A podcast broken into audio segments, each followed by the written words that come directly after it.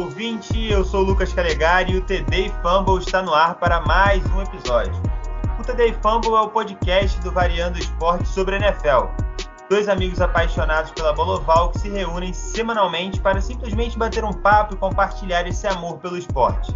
Aqui você terá análises e comentários sobre a rodada do Domingão e com certeza será bem acolhido. Vamos contar histórias, trazer convidados especiais, acompanhar de perto toda a temporada regular e playoffs e, claro, tudo isso com muito bom humor e uma bela pitada de clubismo. Que a cultura do futebol americano cresça ainda mais aqui no Brasil. E, obviamente, comigo aqui ele, sempre ele, Pedro Zaniol. Tudo bem com você, meu querido? Ah, mais ou menos, cara. Ainda estou com o coração meio partido pelo jogo de ontem, mas, cara, foi, foi um evento espetacular, né? Obviamente, estou falando do Sunday Night Football, Tom Brady voltando para casa, voltando pro pro para Boston, né, jogar contra os Patriots. Foi um jogo bem legal e uma pena, né, que os Patriots perdeu, mas pelo espetáculo, pelo evento, foi, foi muito legal e, cara, foi perfeito, assim, para fechar um, um, um, ótimo domingo de, de NFL, é, a última rodada aí sem, sem bye, né, cheiona, com quase todos os times jogando no domingo, então foi bem legal, bem legal, com resultados surpreendentes, hein, cara? É resultado surpreendente para você? Boa, interessante essa declaração pra já. Mim, pra já mim teve, cara, pra mim teve. Boa, boa. Ah, não, pra mim teve um, assim, bem surpreendente, né? Mas o é, escandalosamente surpreendente que é um time que não, não vence, venceu. Mas daqui a pouco a gente vai falar sobre ele. Agora a gente vai começar falando sobre um time que sempre a expectativa é de que ele vença. Né? Obviamente ele não vai vencer sempre, mas a expectativa é essa. Agora, ele venceu com alguns pontos de exclamação. Rapidamente, que antes eu quero só falar, Zunião, já estava esquecendo, que a rodada começou na quinta, só pontuar isso aqui, né? Com uma vitória interessantíssima do Cincinnati Bengals em cima do Jacksonville Jaguars, 24 a 21. O Bengals com 3-1 para abrir a temporada.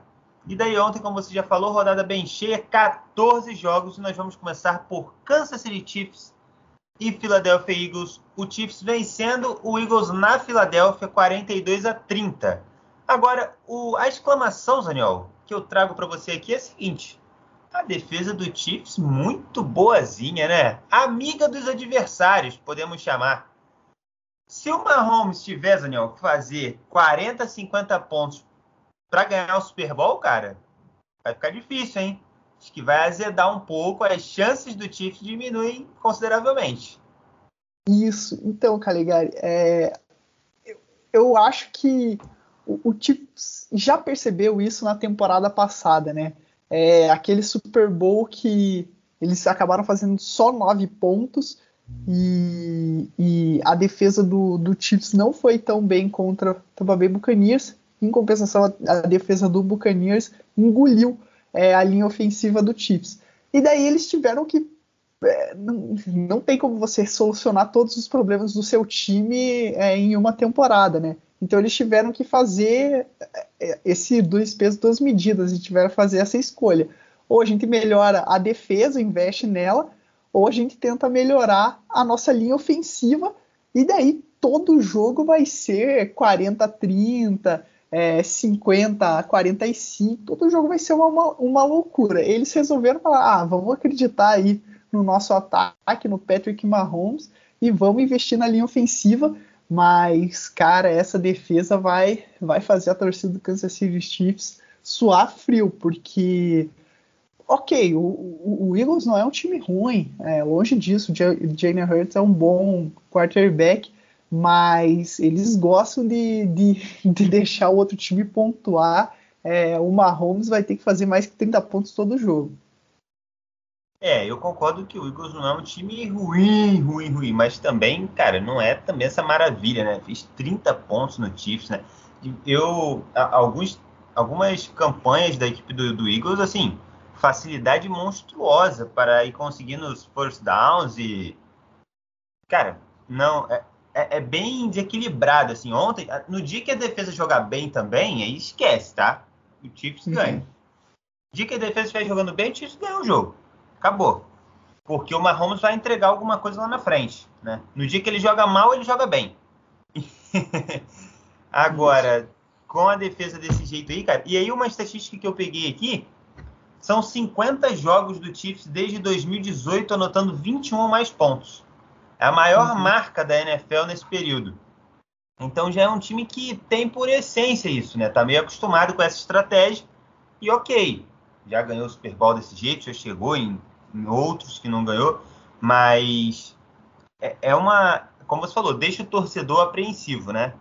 A galera é. na, no Twitter desesperada falando que é a pior, a pior torcida, não, a pior defesa da NFL. Não, não é assim também. Essa galera aí não viu o jogo do Tennessee Titans. É, os caras estão reclamando de barriga cheia. É, é, uma defesa ruim, mas é, não não tá longe de ser uma das piores.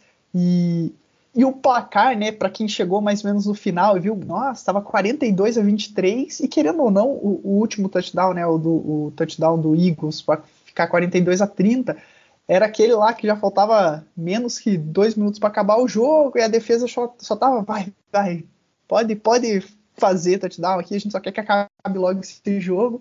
E eles acabaram pontuando. Mas o, o, o começo do jogo, até o terceiro quarto, tava pau a pau, assim, o, o, o Kansas City Chiefs fazia ponto, o Eagles ia lá e pontuava em volta, chegou uma hora que ficou é, 28 a 23 o jogo, coladinho, então, é, deu mais emoção do que precisava.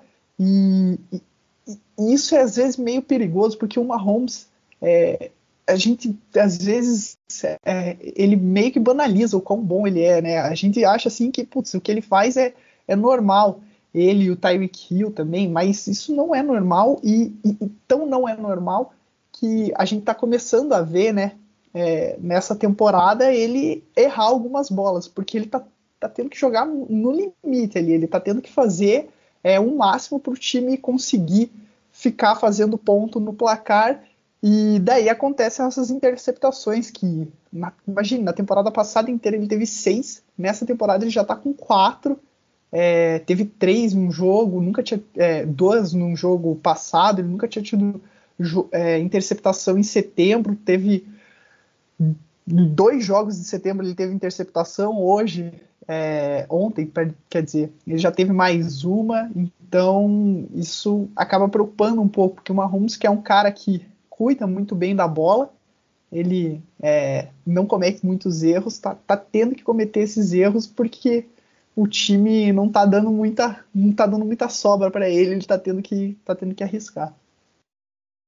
É isso. É isso. E sobre o nosso menino aí, Daniel, tenho algumas estatísticas aqui de marcas que ele alcançou nessa partida que, olha, impressionante, tá? Eu confesso que quando eu vi, eu fiquei chocado. Falei, não é possível, cara. Vou olhar de novo. Mas. Porque todo jogo o Patrick Mahomes bate um recorde, tá? É mais ou menos por aí. E daí, nessa partida, ele igualou o Hall da Fama Ken Stabler como os maiores vitoriosos nos primeiros 50 jogos da carreira. 40 vitórias para cada um, tá? É, números. Tá legal. Oi. Não, não, o Ken Stabler, ele é um jogador do, do Chiefs icônico, assim, e depois o pessoal que estiver ouvindo, procure, tem uma imagem dele, não lembro se era Super Bowl, um jogo de, de playoffs, ele na sideline, depois, enquanto o jogo tava rolando, fumando um cigarrinho, assim, não de boaça, uhum, nos anos 70, isso, né, o cara, ele era aquele cara que gostava de tomar uma cervejinha, fumar um, um cigarrinho. Na sideline. Não, a cerveja não na sideline, mas o, o, cigarrinho na sideline, o cara tava lá de boaça, mas era um grande jogador. Boa, boa, boa. Bom, então, ele, o, o Mahomes e o Ken Stabler com 50 vitórias nos 50 primeiros jogos da carreira, né? Números avaliados aí desde 1970 para cá. Agora, o Daniel, o Mahomes tem só 50 jogos na carreira? Caramba, parece que o cara tem muito mais né, do que isso, né? Porque a gente já fala no nome Mahomes há tanto tempo, né?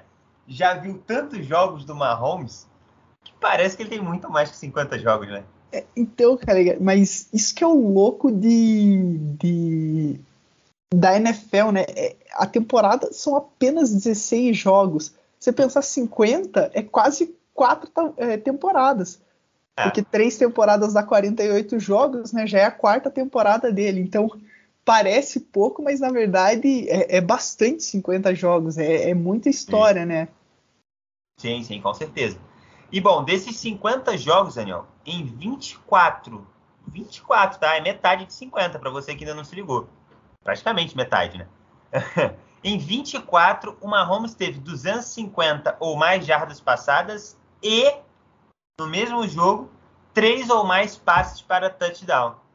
Essa é a maior marca de um QB nos 50 primeiros jogos desde 1950, Pedro Zerão. Você acredita nisso? Olha só aonde chegou Pat Mahomes. E tem mais um à vista, tá? Que pode ser quebrado aí a qualquer momento. Pat Mahomes lançou 5 TDs nessa partida do Eagles, né? Que nós estamos comentando.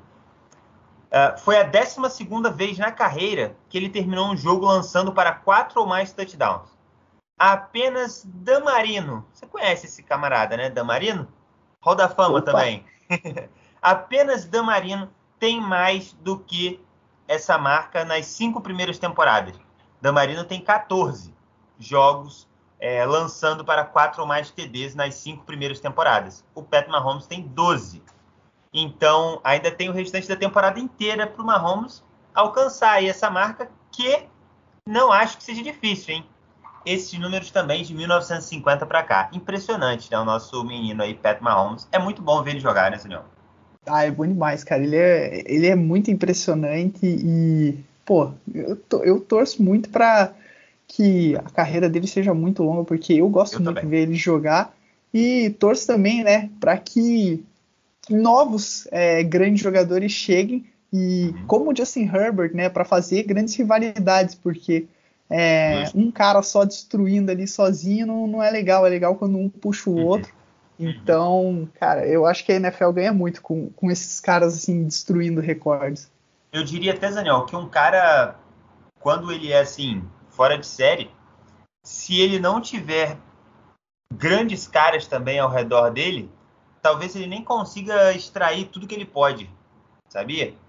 Exatamente. Porque eu vi uma vez uma declaração do Usain Bolt, mudando aqui o, a, a modalidade, mas o Usain Bolt falando exatamente isso. Ele falando: olha, vocês não têm ideia de como é bom ter um cara do meu lado que disputa comigo ali, que eu, até o, a linha de chegada ali, entendeu? Porque isso me puxa ainda mais, né? Me impulsiona ainda mais.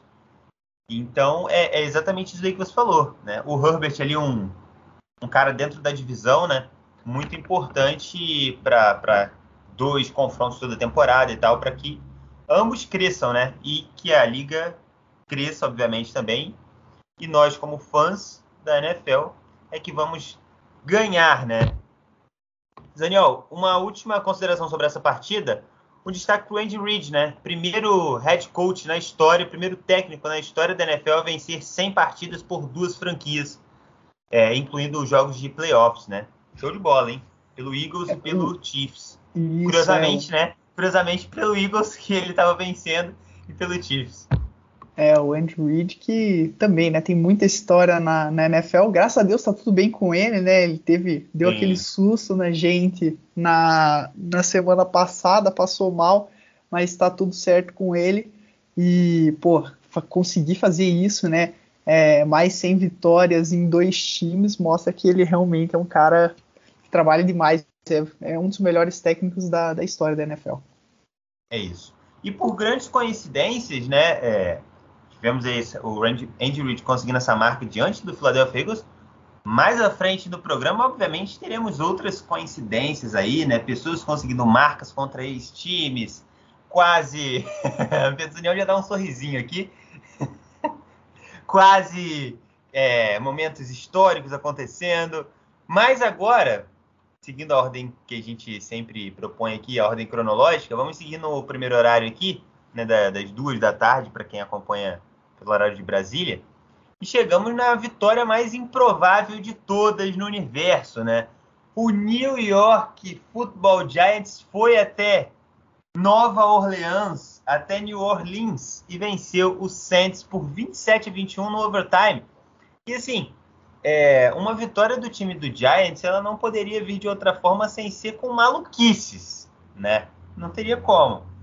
Quando o jogo se desenhou 21 a 10, faltando 9 minutos para acabar, eu desliguei. Eu desliguei do jogo. Falei assim, né, não vou perder meu tempo aqui, eu vou assistir mais um pedacinho do Mahomes ali e tal, e é isso, né? Mas para piorar a situação, eu fui ver depois que o jogo já tinha acabado, né? Eu não vi mesmo, aí eu nem importei mais depois que o jogo acabou e que eu vi o resultado. E daí eu falei, não é possível, cara. Eu fui olhar os melhores momentos, né? Quando eu vi os melhores momentos, nessa campanha dos nove minutos que eu desliguei, né, o time tinha acabado de sofrer pontuação e aí recebeu a bola para começar uma campanha com nove minutos. O time ainda devolveu a bola, não conseguiu fazer nada. Falei, misericórdia, ainda assim o Saints conseguiu não vencer o jogo porque a defesa forçou um punch rápido, né? A defesa do Giants forçou um punch rápido do Saints, e daí o Giants recebeu a bola novamente, né? Em pouco, pouquíssimo tempo ali. E o retorno foi muito bom, né? O retorno do punch foi praticamente para o meio do campo, foi muito bom. E o Giants precisou de uma jogada só para converter em pontuação. O Daniel Jones achou um passe para o Saquon Barkley, que brilhou como recebedor nesse jogo, né? E não como, como running back. que é a posição de origem dele.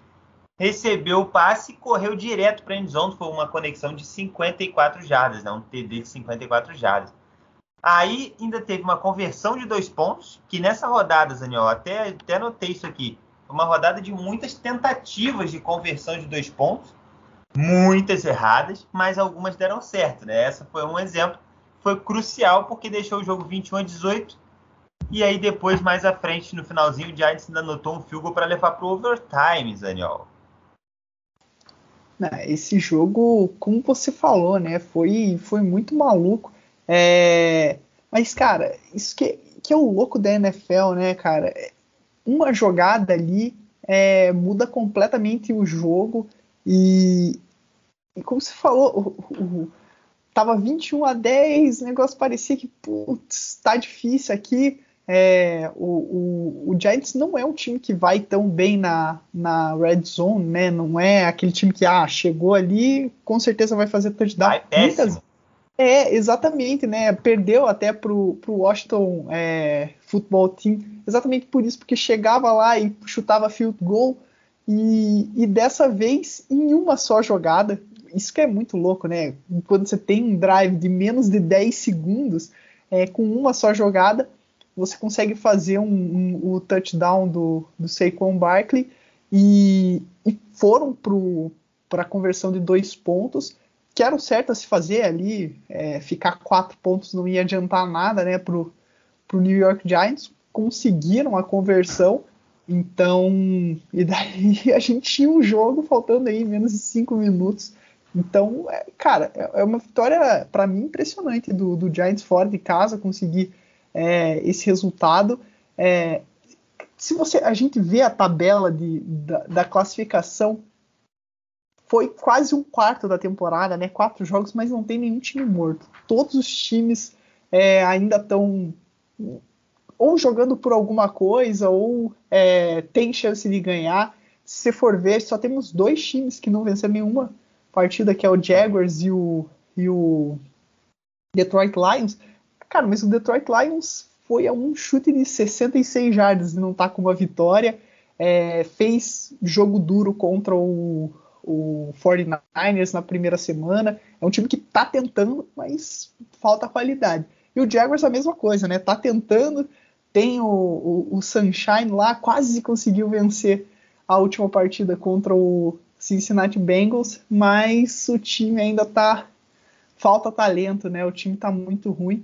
Mas tá legal essa temporada, cara. Não tem carta fora do baralho. Toda semana os times vão ter que jogar sério, porque tá todo mundo aí querendo ganhar, querendo fazer os seus pontinhos e tentar brigar por alguma coisa, brigar por playoffs. Não tem nenhum time que nem o, Jaguars e o Jets na temporada passada que, tipo, ah, vamos pensar no ano seguinte, né? Ainda, pelo menos, nessa temporada tá todo mundo tentando ganhar. Não, concordo, concordo 100% com você. Tá todo mundo tentando ganhar. E, cara, é, é, aquilo, né? A temporada da NFL é, é longa, mas ao mesmo tempo é curta, né? E é muito desgastante, né? Não dá para você pensar também que os jogadores vão entrar, por pior que seja o time ou o QB que comanda aquele time, se os caras vão querer entrar para paçocar 16, 17 vezes, né? Entregar é, é complicado, né? Sempre o cara quer ganhar, pelo menos nem que seja um jogo ali por, por honra ao mérito. Mas, então, é, dessa, nessa semana, por exemplo, o Giants tem começado muito mal as temporadas.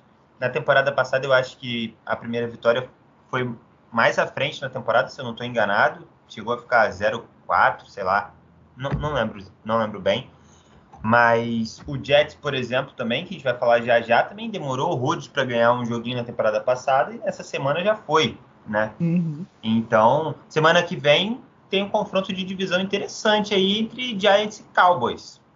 Bem interessante esse duelo. É. Né? O, o Cowboys, é, pela rivalidade, assim, pelo Sim, contexto é. geral, né? Não pelo, pelo, pelo, pelos times, né? O, o jogo é na casa dos Cowboys, né? Então, obviamente, são favoritos. Mas pela rivalidade da divisão e tal, o Giants conseguiu essa primeira vitória. O gigante acordou, hein, Zaniel? As pessoas ah, não estão preparadas para essa conversa, mas a verdade é essa. E, ô Calegari. Foi.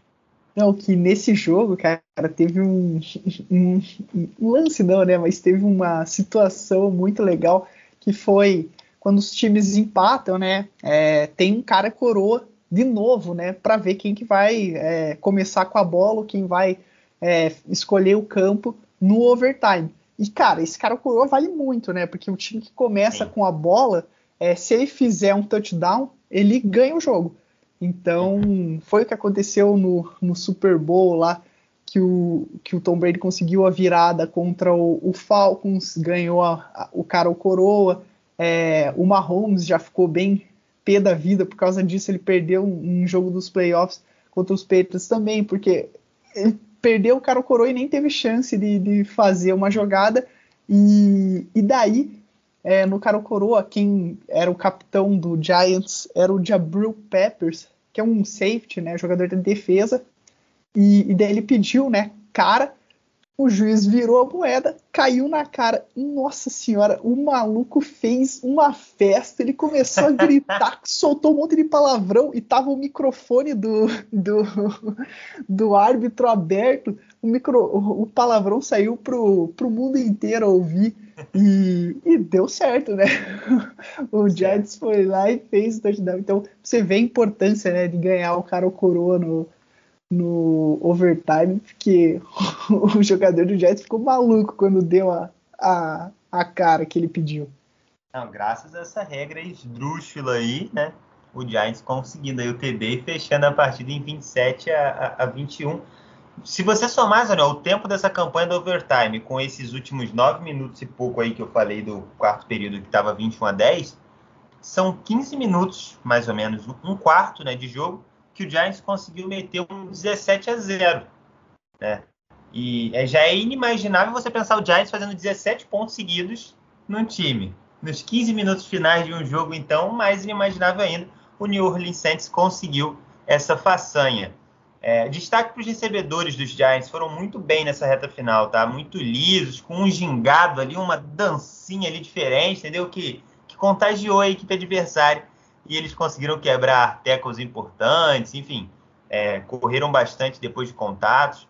Boa vitória aí do, do New York Giants e derrota do Saints, lamentável, né? Para o torcedor do Saints, né? Com certeza muito full pistola, não sabe o que pensar e o que esperar depois de uma derrota dessa daí. O... Então, ah, pode falar. Não, o que eu ia falar do, do Saints é que tem vários times que estão nesse bolo da. Bololô. É, Cara, é, é, aquele time que no dia certo pode ganhar de qualquer um e no dia errado pode perder para qualquer um. É, tem time que não é tanto assim, assim, o, vou dar um exemplo, né? É o, o, Kansas City Chiefs, o Los Angeles Rams, o Buffalo Bills. Esses times, para eles perderem para um time ruim, é, é um desastre, assim, tipo, tem que acontecer tudo errado e são times que normalmente ganham dos times piores que eles. E tem vários times que estão nesse bolo aí do. O, eu acho que o Carolina Panthers é o desse, o Minnesota Vikings, o New Orleans Saints, o próprio Patriots. São aqueles times que qualquer contra qualquer adversário, você fala, ó, oh, eles ganharam desse time, você consegue engolir. Você fala, ah, ok, venceu. Mas vem que você falar assim, putz, ó, perdeu pro New York Jets, você não acha assim que, caraca, que zebraço. Você também consegue ver isso acontecendo. E nessa temporada na NFL, é, tá, tá com bastante time assim, que hum, consegue ganhar de qualquer um, mas também consegue perder de qualquer um, fica, fica difícil prever o resultado. É, tem o bololô do vai, o bololô do vai não vai, que é onde está o Saints, e o bololô do não vai. é, o do não vai tá tem menos o... nessa temporada. É, mas agora a gente vai falar de um jogo que tem gente do bololô do não vai e talvez só do não vai. mas talvez tenha do vai não vai também. Porque, Pedro Zaniol, o estado de Nova York em festa nessa semana 4, tá? Porque o hum. New York Jets, até o New York Jets venceu o seu joguinho. Que beleza! E olha, te falar, foi uma vitória do time do New York Jets com uma atuação primorosa da sua defesa, tá? Eu gostei demais da defesa do New York Jets nesse jogo. Vitória no overtime também. Olha só, os dois times da cidade de Nova York combinando para vencer na mesma semana e todos dois no, no overtime. O torcedor da cidade de Nova York não tem nem paz nem na vitória. 27 a 24 para o New York Jets em cima do Tennessee Titans, hein? Uma equipe que disputou playoffs na, na temporada passada, que, enfim, né, vem com, vinha com moral aí para essa temporada, não sei se tanto, né, agora. Mas o que, que, você achou desse jogo, Daniel? Então, é, eu, na, não sei nem se foi na semana passada ou retrasada que o Titans venceu o Colts. Eu falei que putz, essa vitória aí deixa o Titans praticamente. Engana, né? Não, não engana, mas praticamente certo que ah, ia vencer tá, tá, tá, lembrei, lembrei, a, a, a, divisão né, do, do Colts. Só que, cara, com essa defesa do Tennessee Titans, não tem nada garantido. A defesa Quer deles voltar é... atrás na sua declaração?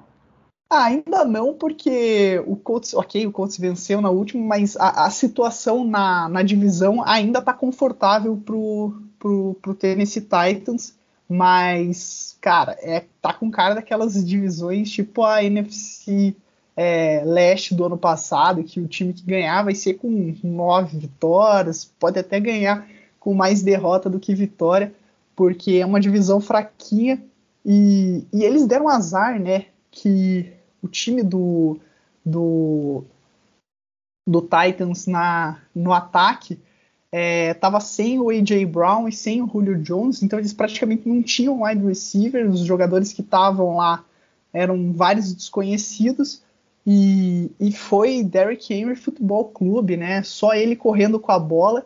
É, foi bem, conseguiu muitas jardas, acho que mais de 150 jardas, mas em 33 tentativas, né? E ele ainda recebeu bola, ó, 20 jardas recebendo bola. Então foi só ele. O problema é que quando você corre muito com a bola, né, tem vezes que você precisa é, você precisa passar, que, é, são aquelas terceiras descidas um pouco mais longe, quartas descidas. E nessas jogadas que a defesa do, do Jets que você elogiou foram muito bem, né? Conseguiram parar o, o Ryan Tannehill várias vezes ele até teve bastante jardas, mas é isso, na hora do vamos ver, na hora daquela terceira para três ali que você não consegue correr, você tem que passar a bola, o, o New York Jets é, conseguiu parar e, e, do outro lado, né, a defesa do, do Tennessee Titans, é, ok, o Zach Wilson evoluiu, né, fez um jogo melhor do que ele estava fazendo, mas não significa que o Zach Wilson, uau, nossa, aquele cara que lançou quatro interceptações mudou da água para o vinho, agora ele é um super jogador. Não, a, a defesa do Tennessee Titans acabou ajudando muito, né? Isso, o, o, o Zach Wilson, porque a defesa deles é, é bem fraquinha, tá ligado? Amiga do, do quarterback adversário, né? Amiga, amiga. Amiga, amiga. Companheira da defesa do, do Chiefs. Amigas dos adversários. O Daniel, sobre o menino Zach Wilson, eu queria destacar que ele foi bem e tal, mas assim, eu sinto ele um pouco afoito ainda, né? Claro, normal. Calouro tá com quatro jogos na NFL. Não tô cobrando, o menino ganhou, tem que estar tá feliz, tem que comemorar, ok. Mas um, um tanto afoito, né? Dá para você perceber isso você assistindo os jogos do, do Jets. Claro que você ser o QB do Jets também não deve ser uma missão nada fácil, né? Então, então Mas assim, ele lançou duas bombas lindas, né? Uma um passe de, 50, de conexão que resultou em 54 jardas e uma outra que foi direto para end zone. Foi meio que uma Hail Mary, né? 53 jardas, cara, assim, do nada, não precisava, ele pegou e pum! Lançou a bomba. Então, o braço do menino é bom demais, né? Tem, tem futuro, eu acho. Tem, tem futuro. Então, o, o que preocupa é bem isso que você falou, né? É, o Jets é, não, não, até agora, esses quatro primeiros jogos, não tá fazendo um grande trabalho em ajudar o Zach Wilson e às vezes isso pode estragar o desenvolvimento do jogador, né? É, é uma coisa assim, o, o Trevor Lawrence lá no Jacksonville Jaguars, é, ele não está sendo pressionado assim que ele precisa correr toda jogada para sobreviver. Ele está errando mais passe porque ele está tentando uns passe difícil, tentando passe com um marcador próximo. É, no caso do Zach Wilson, é, é, um negócio meio. Ele pega a bola, já tem gente em cima dele, ele meio que se desespera e tenta fazer uma coisa acontecer. Então tem, tem que cuidar disso, porque o Zach Wilson é muito novo, né? Não, não jogou muito tempo lá no, no college. É, teve, se não me engano, só uma temporada como titular no college. É, tem 21 anos, então você tem que cuidar disso para não estragar o futuro do, do, do quarterback. Exatamente. Olha, só para a gente fechar aqui esse jogo, é, sete sacks da defesa do New York Jets em cima do, do QB do Tennessee Titans, né, o Ryan Tannehill. Foi muito bem mesmo, a secundária também com coberturas assim perfeitas, muito bem feitinhas. Gostei demais, me chamou muita atenção. E diferentemente do, do Giants, que começou com a bola e anotou um, fio, um, um touchdown e fechou com a prorrogação, o Jets não, quis emoção, né? Falou assim, não, mas a gente ganhar com emoção. Com emoção ou sem emoção, Daniel? Com emoção. Então o Jets foi até a carinha do gol, a linha de uma, duas jardas, para anotar o TD e vencer. Não anotou e daí chutou um field goal, devolveu a bola para o Tennessee Titans, que teve a chance de fazer a sua campanha também e anotar aí um TD para vencer a partida, não conseguiu. Daí tentou um field goal de 49 jardas, que estava já pressionado ali com as descidas, né? E acabou errando esse field goal e perdendo a partida por 27 a 24. Vamos seguir agora para. Falei que o estado de Nova York, né? Em festa total nessa semana 4, porque Buffalo Bills também venceu. Todo mundo do estado aí de Nova York conseguindo aí suas vitórias. Buffalo Bills, a, vitória do Buffalo Bills foi coisa de maluco, hein, Daniel? 40 a 0 em cima do Houston Texans. Ah, foi muito coisa de maluco esse jogo aí. E vou fazer aqui uma, uma confissão. É, eu sabia que o, o Buffalo Bills era muito favorito para esse jogo, tanto que foi minha aposta no, no TD e Fumble, né? É, para vencer a partida, mas, cara, 40 a 0, eu confesso que não ia ser assim, tanto que é, eu aposto né, em, em jogos, e daí eu fui fazer uma aposta na NFL e eu precisava. É, tinha botado ali dois jogos que eu tava confiante, né? E daí eu falei, ah, vou, vou botar mais um joguinho para rechear aqui o, o, o valor que eu vou ganhar. E daí eu tinha duas opções, né? Eu falei, ah, vou fazer uma aposta mais. É, mais. Conf, não confiante, mas uma aposta mais segura, assim, não vou usar tanto. Porque o Bills, para vencer a partida, ele não te pagava praticamente nada. É, e daí eu tinha que, que na, na, na aposta do futebol americano você dá pontos para um time ou tira pontos dele para aumentar né, a quantidade de dinheiro que você ganha. Então eu pensei assim, cara, eu tinha duas opções, né? Ou eu dava 10 pontos pro. É, tirava 10 pontos pro Bills, então o Bills tinha que ganhar de 11 pontos para eu ganhar a aposta, ou dava 27 pontos pro Houston Texans. E daí eu peguei e falei assim: não, o Houston Texans é ruim, mas perder por 27 pontos de diferença é muito lavado. E eu falei, cara, eu fico imaginando, se eu, se eu, eu, eu acho que o, que o que o Bills vai ganhar, mas eu fiquei imaginando, putz, imagina aquele jogo assim, que o Bills está ganhando por 10 pontos, é, por, sei lá, 17 pontos, faltando dois minutos para acabar. Os caras do, do Texans pegam a bola e fazem um touchdown no finalzinho, assim, aquele touchdown que não vale nada. O Bills tá, tá sujo, estamos 17 pontos na frente. Eu falei, ah, vou, vou botar que o, que o Houston Texans não vai perder por 27 pontos. E os caras conseguiram a, a proeza de perder de 40 a 0. Que lavada ridícula do, do time do Houston Texans.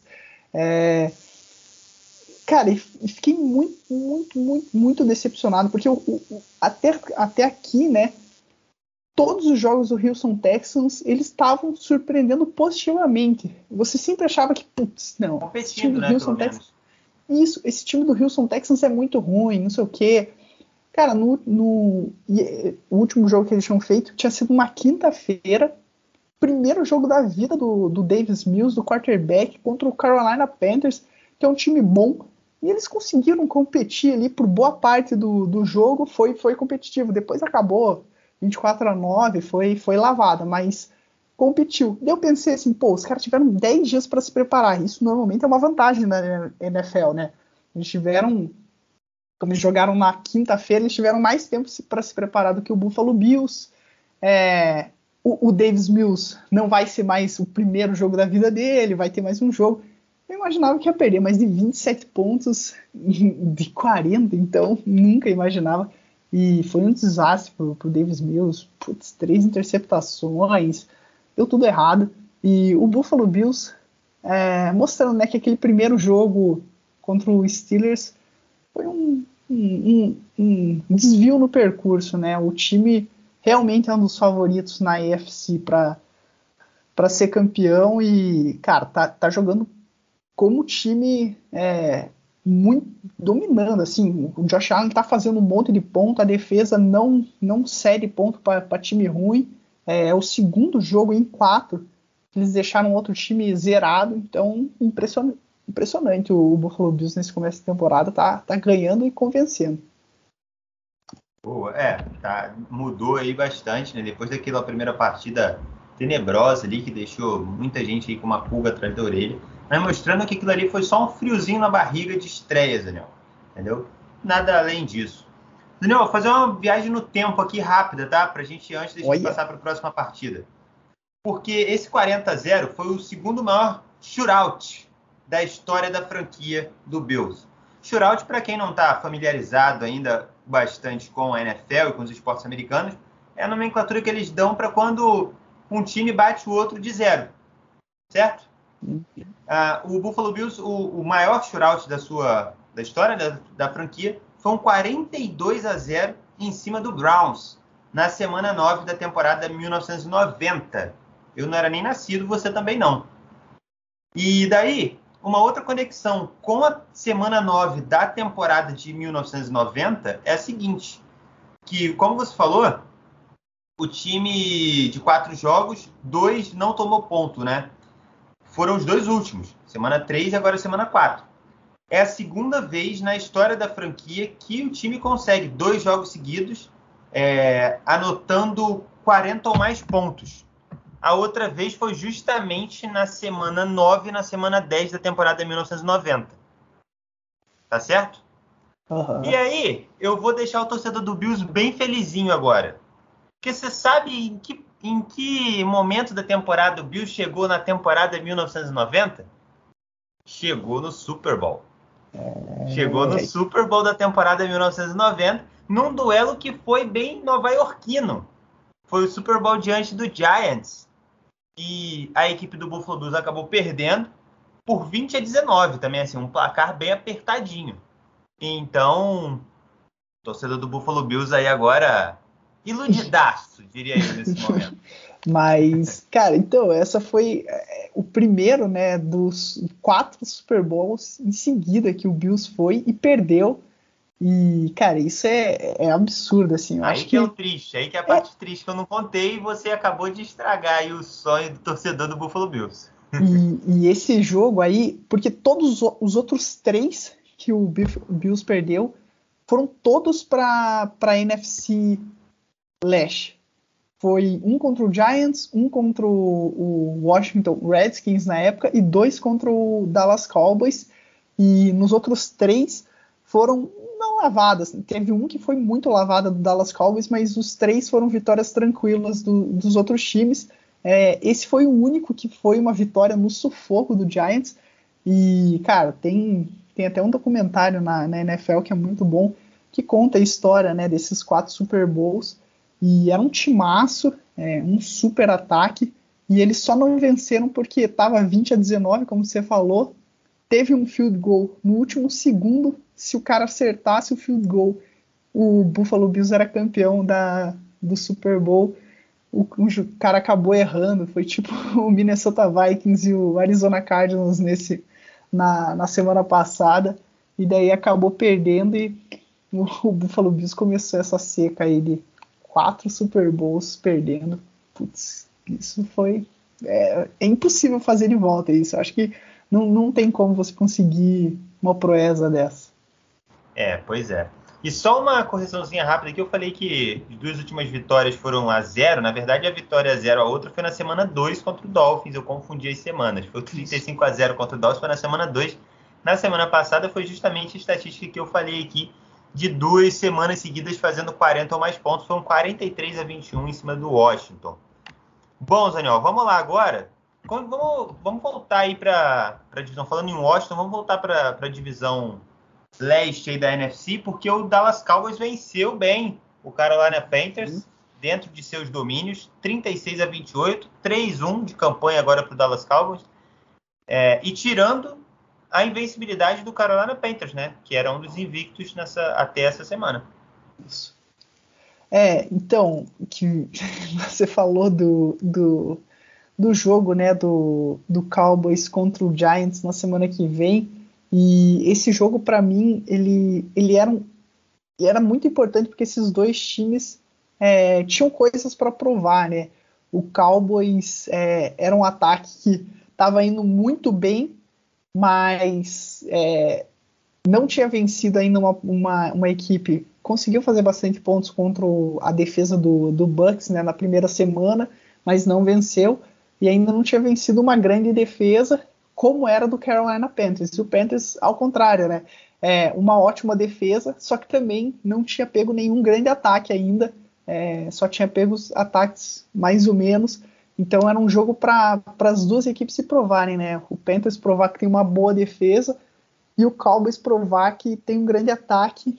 E, cara, no final das contas, o Cowboys provou que esse ataque é muito, muito, muito, muito bom. É um dos melhores ataques da, da NFL nessa temporada. E no começo da temporada a gente tava, hum, não sei quem que é o favorito né, na, nessa NFC Leste é, ano passado foi muito ruim, os times não, não dá para saber, né? Todo mundo. É, a defesa do Cowboys pode ser muito ruim e tal, não sabia quem era o favorito. Putz, agora para mim tá bem claro que o, o Cowboys não vira só o favorito da NFC Leste, como para mim tem time para brigar por, por vitória nos playoffs, para brigar por uma final de conferência, porque a competição, se for ver na, na NFC, é, não está muito grande é, nesse momento, né? Tem os times lá da NFC Oeste, mas nenhum está convencendo tanto quanto o Arizona Cardinals é o que mais está convencendo e, e, tem o Bucks. Eu acho que são esses os times que podem atrapalhar a, a vida do Cowboys, mas pelo que eles mostraram nesse, nesse começo de temporada, estou bem impressionado. Assim, o ataque é avassalador. Saniol já apertou o botão empolgou, hein? Com Total. a torcida do Cowboys. Boa. Então, só para fechar aí, o, o, jogo foi muito intenso, né? O Cowboys bem ousado, né? Ofensivamente falando. Isso é bem interessante. Concordo com o que você falou que o ataque é muito bom. Mas no, no terceiro período, quando o jogo estava 26 a 14 para o Cowboys, um momento bem chave ali, o Sandarnold lançou duas interceptações seguidas, né? E todas duas foram convertidas em pontos pela equipe do, do Cowboys. Né? Foi um TD e um field colocaram 10 pontos a mais no placar e 36 a 14 já era, esquece. Né? É. O jogo foi para o espaço para a equipe do Carolina Panthers. Uh, bom, as equipes agora com campanhas semelhantes, 3-1, né? Uhum. E, bom, é isso aí. Você tem mais alguma consideração a esse jogo? Sim, sim. É, o, o, que eu queria falar era pelo lado do. O Panthers deu azar, né? Que te, acabou tendo lesões nessa para essa partida. O Jace Horn, né? A primeira é, escolha do draft deles quebrou o pé. Então a defesa, é, ela realmente é boa, né? Não, não, não era mentira as três primeiras semanas. E o que eu queria dizer era do Sandarno, né? Porque, cara, ok, ele teve essas duas interceptações, mas ele tá jogando muito bem nessas quatro primeiras semanas e é um cara completamente diferente daquele Sandarno do New York Jets, né? O tô vendo fantasmas, o que é, jogava super mal com o Adam Gaze. E isso prova muito que, que na NFL, cara, esses caras que são escolhidos em primeira é, rodada do draft, todos eles são muito bons, né? Não tem essa de, ah, não, esse cara é, ele é horrível. Todos eles sabem lançar a bola. O, o problema, né, é, é muito a, situação onde eles caem, é, o time que eles vão, e isso faz com muita diferença. É, cara, o Lamar Jackson, não importa onde que ele jogasse, ele seria um grande jogador. Ele é um, um, um ótimo jogador. Só que, cara, ele ter caído no Baltimore Ravens, que foi um time que preparou ele, fez toda uma defesa, um, todo um ataque, ajudando ele, é, focando no jogo corrido, isso ajuda muito a carreira do, do, Lamar Jackson. Se o Lamar Jackson tivesse ido pro New York Jets, tudo bem que o Lamar Jackson corre bem pra caramba, mas ele ia estar tá correndo até hoje, né? Do, dos defensores, porque os caras não têm linha ofensiva tal.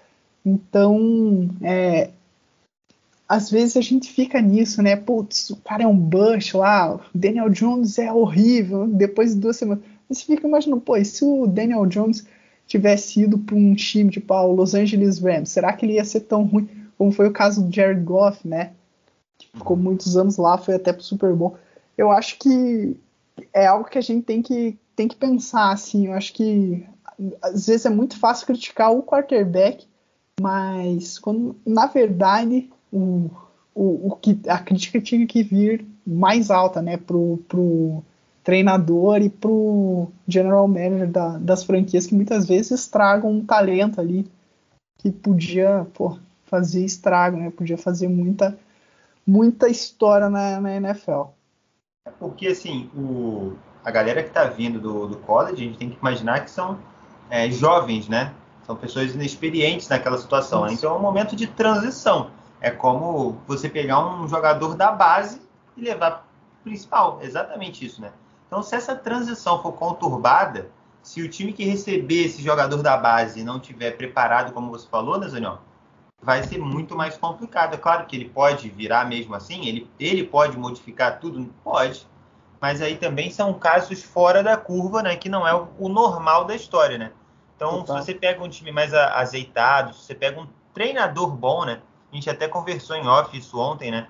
O, tem cara que, é que o treinador é, é como se fosse um professor, né? Mesmo. Uhum. Né? Que ele, ele vai ensinando ali os caminhos para o cara. Isso ajuda demais. Então, concordo aí 100% com o que você falou. Boa vitória do Dallas Cowboys. O Sandarno acho que vai fazer uma boa temporada também aí com, com Carolina Panthers. Aqui todas as duas torcidas podem ficar podem ficar tranquilas, não precisam desesperar não. Sim. Total. Eles estão no bololô do vai, eu acredito. É, vai. Bom, passando aqui para a gente fechar a, a, NFC East, né, o lado leste aqui da, da a divisão leste, né, da, da Conferência Nacional, porque quase que todos os times da NFC Leste venceram na rodada, o que seria para parar o globo terrestre. O Washington Football Team venceu o Atlanta Falcons fora de casa 34 a 30 um jogo maluquice, né? Cheio de reviravoltas e tal, mudanças de, de liderança na frente do placar. Agora, para começar, Zanel, eu quero trazer uma estatística para você do Falcons. Porque nas últimas semanas nós destacamos uma estatística semelhante aqui, mas do Los Angeles Rams. Que o time chega no intervalo ganhando e vence o jogo. Uhum. E de 2020 para cá, o Atlanta Falcons é o time que mais perdeu jogos após chegar no intervalo vencendo. São cinco, são 11 jogos nessa situação, venceu menos da metade, venceu cinco e perdeu seis. Então, seis vezes o Atlanta Falcons chegou no intervalo vencendo, a torcida acreditando, falando, hoje vai, hein? Hoje não, hoje não, é, hoje sim. Mais uma derrota do Atlanta Falcons. Cara, e, e, e foi é, a situação, né, foi, foi parecida com a do com a do, do Giants no sentido de que é, o, o Washington conseguiu também um touchdown lá no final do jogo. E nesse caso é, Giants né, ele foi para conversão para ficar né, a três pontos só. No caso do, do Washington, eles tentaram uma conversão de dois pontos para empatar o jogo e não conseguiram.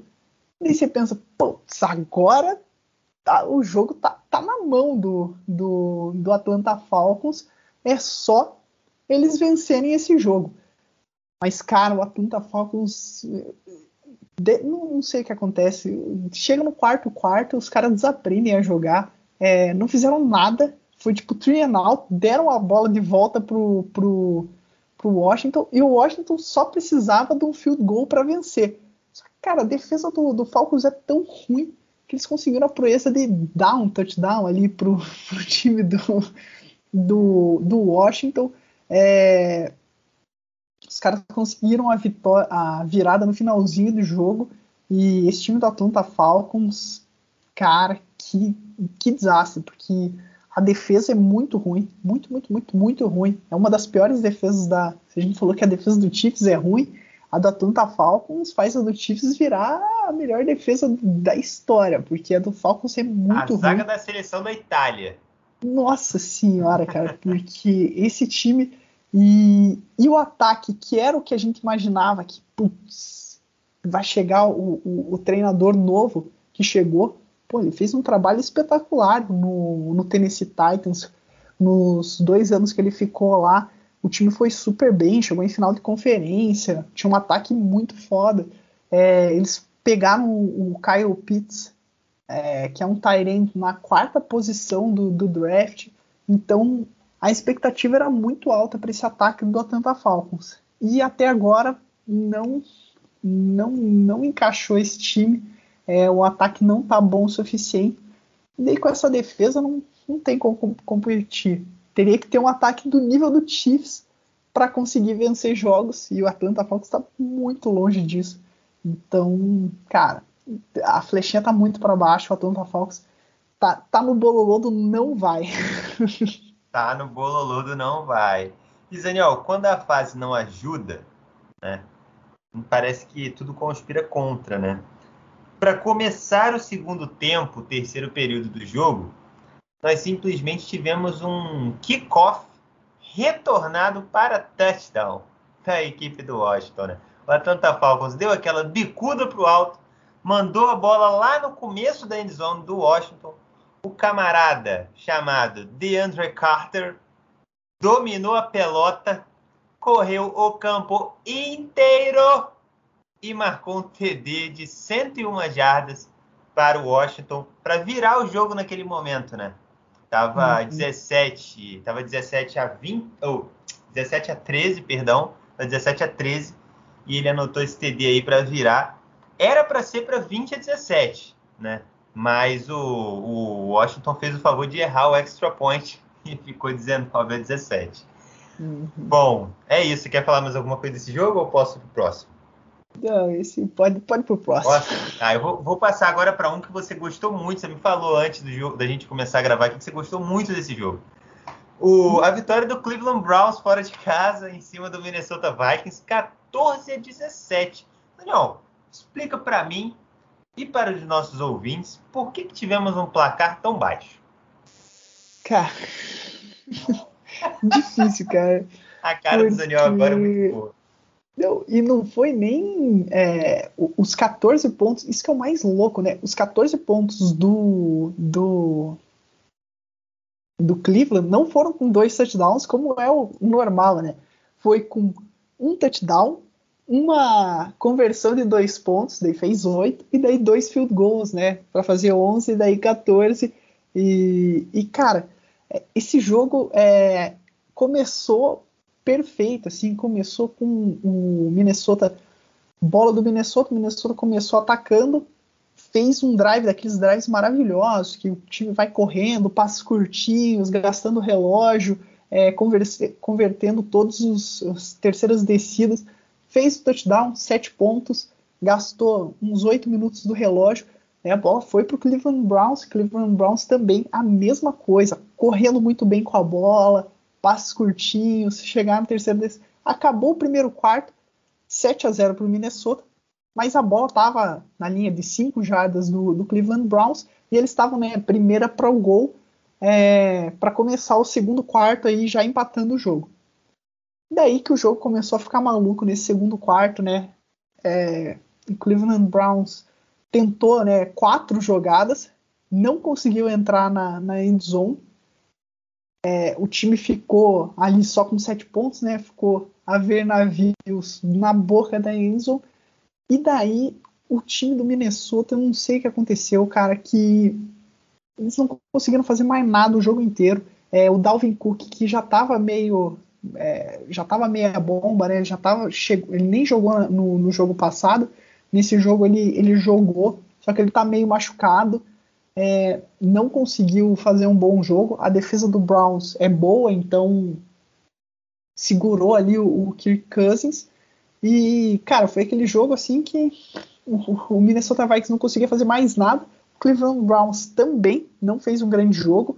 É, quando ele fez o touchdown para empatar, eles deram muita sorte, porque teve uma falta do, do Minnesota Vikings, que daí faz a bola aí, em vez de ficar na linha de duas jardas, vai para a linha de uma jarda na conversão de, de dois pontos. Eles escolheram fazer isso e acabou sendo diferencial daí ali no, eles conseguiam, algumas jogadas, fazer uns pontinhos no, no field goal, mas foi um jogo que, que deixou muito a desejar, assim, pelo começo dele, parecia que esses times iam, pô, vai ser um jogo com bastante ponto, pá, os dois times tentando, mas no final das contas, as defesas foram bem melhores que o ataque, e freia um pouco, né, o, o Minnesota Vikings que estava tentando se recuperar na temporada, vai para 1-3, continua, continua mal na temporada, e o Cleveland Browns, cara, a vida inteira do Cleveland Browns, esses jogos feios, o Browns perdia, né? Era aquele time que tinha muito azar e tá ganhando esses jogos feios. Então é um bom sinal, mostra que é um time forte aí que, que vai brigar por, por alguma coisa nessa temporada. É isso. É, as equipes boas, né, assim que mesmo as equipes boas, né, que se destacam, que conquistam títulos, elas têm jogos com apresentações não tão boas, né? E é importante que nesses momentos elas consigam vencer, mesmo que não apresentando né, um, bom, um bom desempenho. E o Cleveland Browns, para alegria do seu torcedor, conseguiu isso daí. É a primeira vez, Daniel, desde o espaço do intervalo 93, 1993, 1995, que o Cleveland Browns consegue aí duas temporadas seguidas, começando 3-1. Temporada passada, nessa temporada agora também.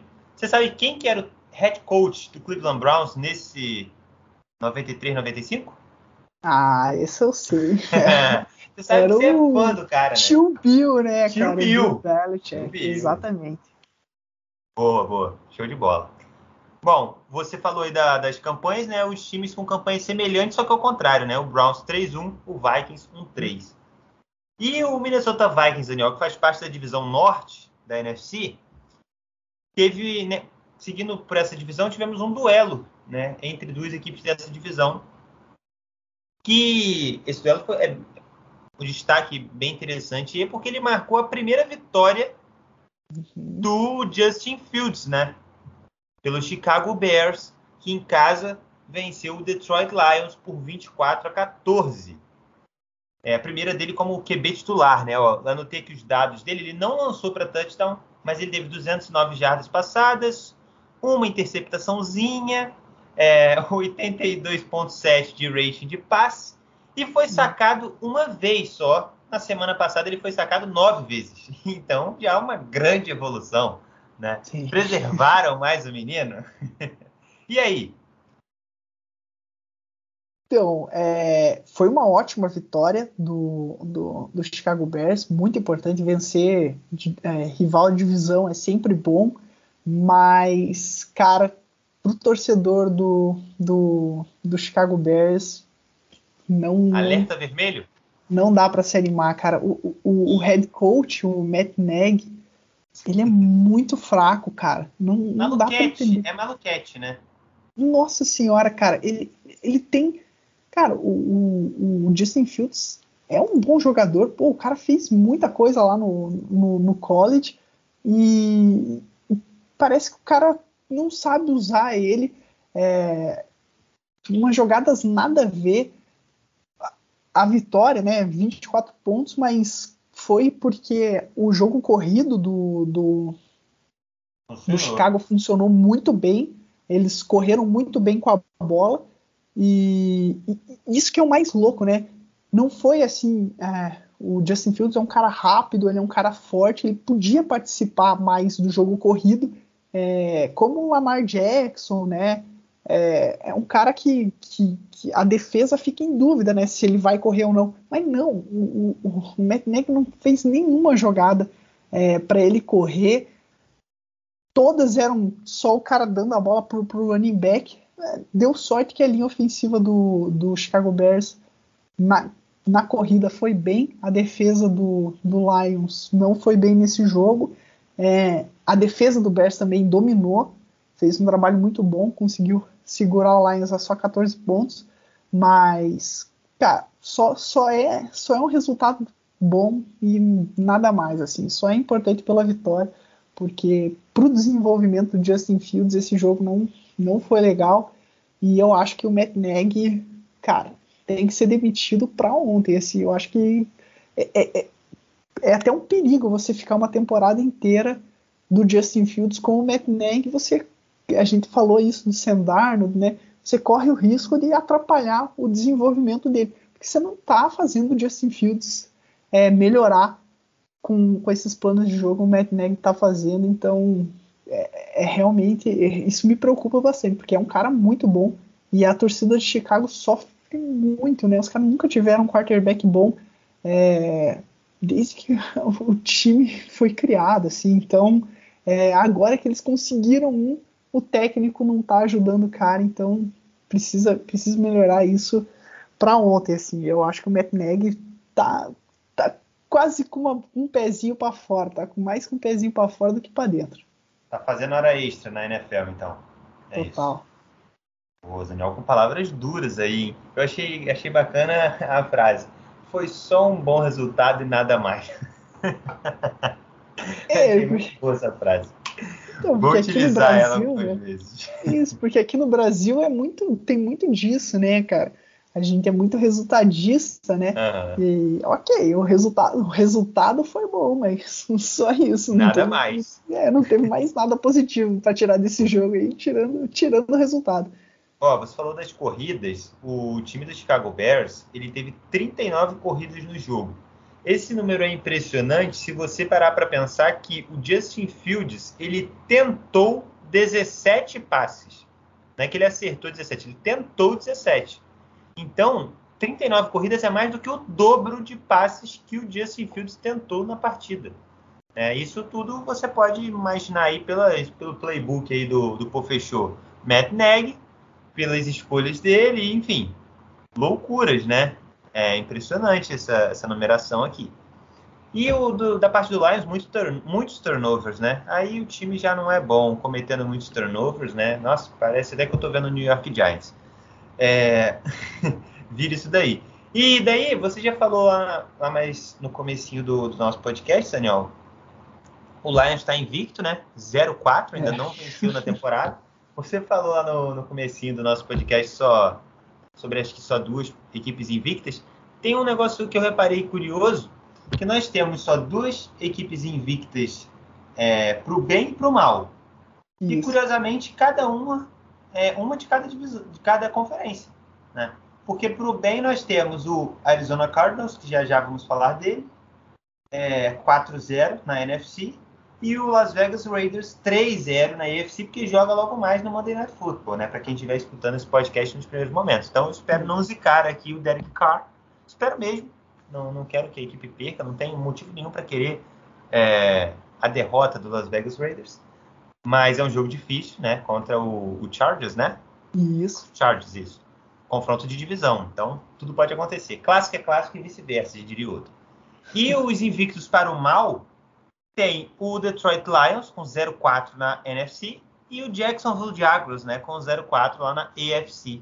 Então, esse, esse fatozinho curioso aí, né? Dois do grupo do é, do Bololô do vai e dois do Bololô do não vai, claramente. É. Daniel, estamos quase fechando aqui o, o, primeiro horário.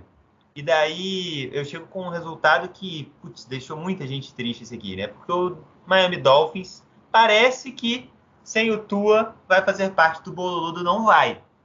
É, perdeu em casa para o Indianapolis Colts, que até algumas horas atrás, se a gente voltar no tempo, estava 0-3 na temporada. 27 a 17 para o Indianapolis Colts, Daniel. Existe vida sem o Tua? Cara, eu, eu, eu acho que sim, existe. E... Mas é que é isso. A, vida com o Tua não era uma super uma vida. Era aquela vida assim, é, tinha vida, tinha chance de playoffs. Acho que continua tendo chance, mas, mas com certeza dificulta, né? Você não ter o seu quarterback titular é, atrapalha demais. E se no jogo passado contra o, o, Las Vegas Raiders o ataque funcionou bem, o Jacob Brissett conseguiu é, fazer bastante pontos, levou até para overtime o jogo. Dessa vez não deu certo esse ataque, teve muito punch. É, então o placar ele é até meio não mentiroso, né? Mas o, o, o Colts dominou bem esse jogo. É, o primeiro tempo foi um jogo bem ruim, assim, nenhum dos dois ataques é, foi bem, mas o, o ataque do, do Colts estava indo um pouquinho melhor, conseguiu fazer 7 a 3 é, a defesa do Colts estava dominando muito o time do, do, do, Dolphins, e daí no segundo tempo o, o, o ataque do Colts melhorou, principalmente o corrido, conseguiram fazer pontos, é, abriram uma distância legal, e daí o Dolphins mais uma vez teve que correr atrás do prejuízo, até conseguiu fazer uns pontos, mas é, putz, é, a temporada vai ser bem difícil. É, já seria difícil com o Tua, eu acho que sem ele fica muito difícil. Só que é isso, é um time bem treinado, uma defesa boa, é aquele time que todo jogo eles vão competir, mas para conseguir algo, várias vitórias e ir para playoffs, precisa desse cara, né? Que, que na hora do vamos ver garanta. É, o Tu até aqui não mostrou é, não mostrou isso e o Jacob Brissett menos ainda, então difícil. Boa, boa. E do lado do, do Indianapolis Colts, existe alguma chance de sonhar com alguma coisa aí? Ah, existe. Não, ah, é que. ah, não existe, vai, desiste. Não, então, é que eu ia falar assim que é, a, a, tabela do Colts é difícil, só que eu tô pensando assim, cara, o Tennessee Titans não mostrou nada assim que, uau, é um baita de um time. Então dá para sonhar pela ruindade dos outros, entendeu? É, mais do que pela qualidade do, do Colts. É, o Colts que, que eu, o Carson Wentz não, não me agrada, o quarterback deles. É, eu acho que o Colts já tá, tá chegando na hora que eles têm que desistir dessa tática de todo ano. É, eles têm um time muito bom e falta sempre o quarterback, né? Principalmente depois que o Andrew Luck se aposentou. Eles fizeram uma boa temporada com, com o próprio Brissett, mas foi meio que não estavam esperando por isso, né? O cara se aposentou logo antes de começar a temporada. Daí tiveram o Philip Rivers, agora o, o Carson Wentz. Eu acho que o, o Colts precisa de um, de um quarterback de verdade, né? Não esses todo ano tentam um cara diferente e vamos ver o que vai dar. Eu acho que Carson Wentz não, não é um cara que me agrada muito e acho que o Colts tem que tem que pegar um no draft, tem que tem que mudar essa tática porque não é ruim o suficiente para pegar uma escolha boa do draft, mas também não é boa o suficiente para brigar por alguma coisa no, nos playoffs. Então, acho que o Colts tá, tá no. Vamos ver se vai ou não vai. Não, não, vou, não vou botar que não vai, nem que vai. Tá, tá, tá ali no bololô.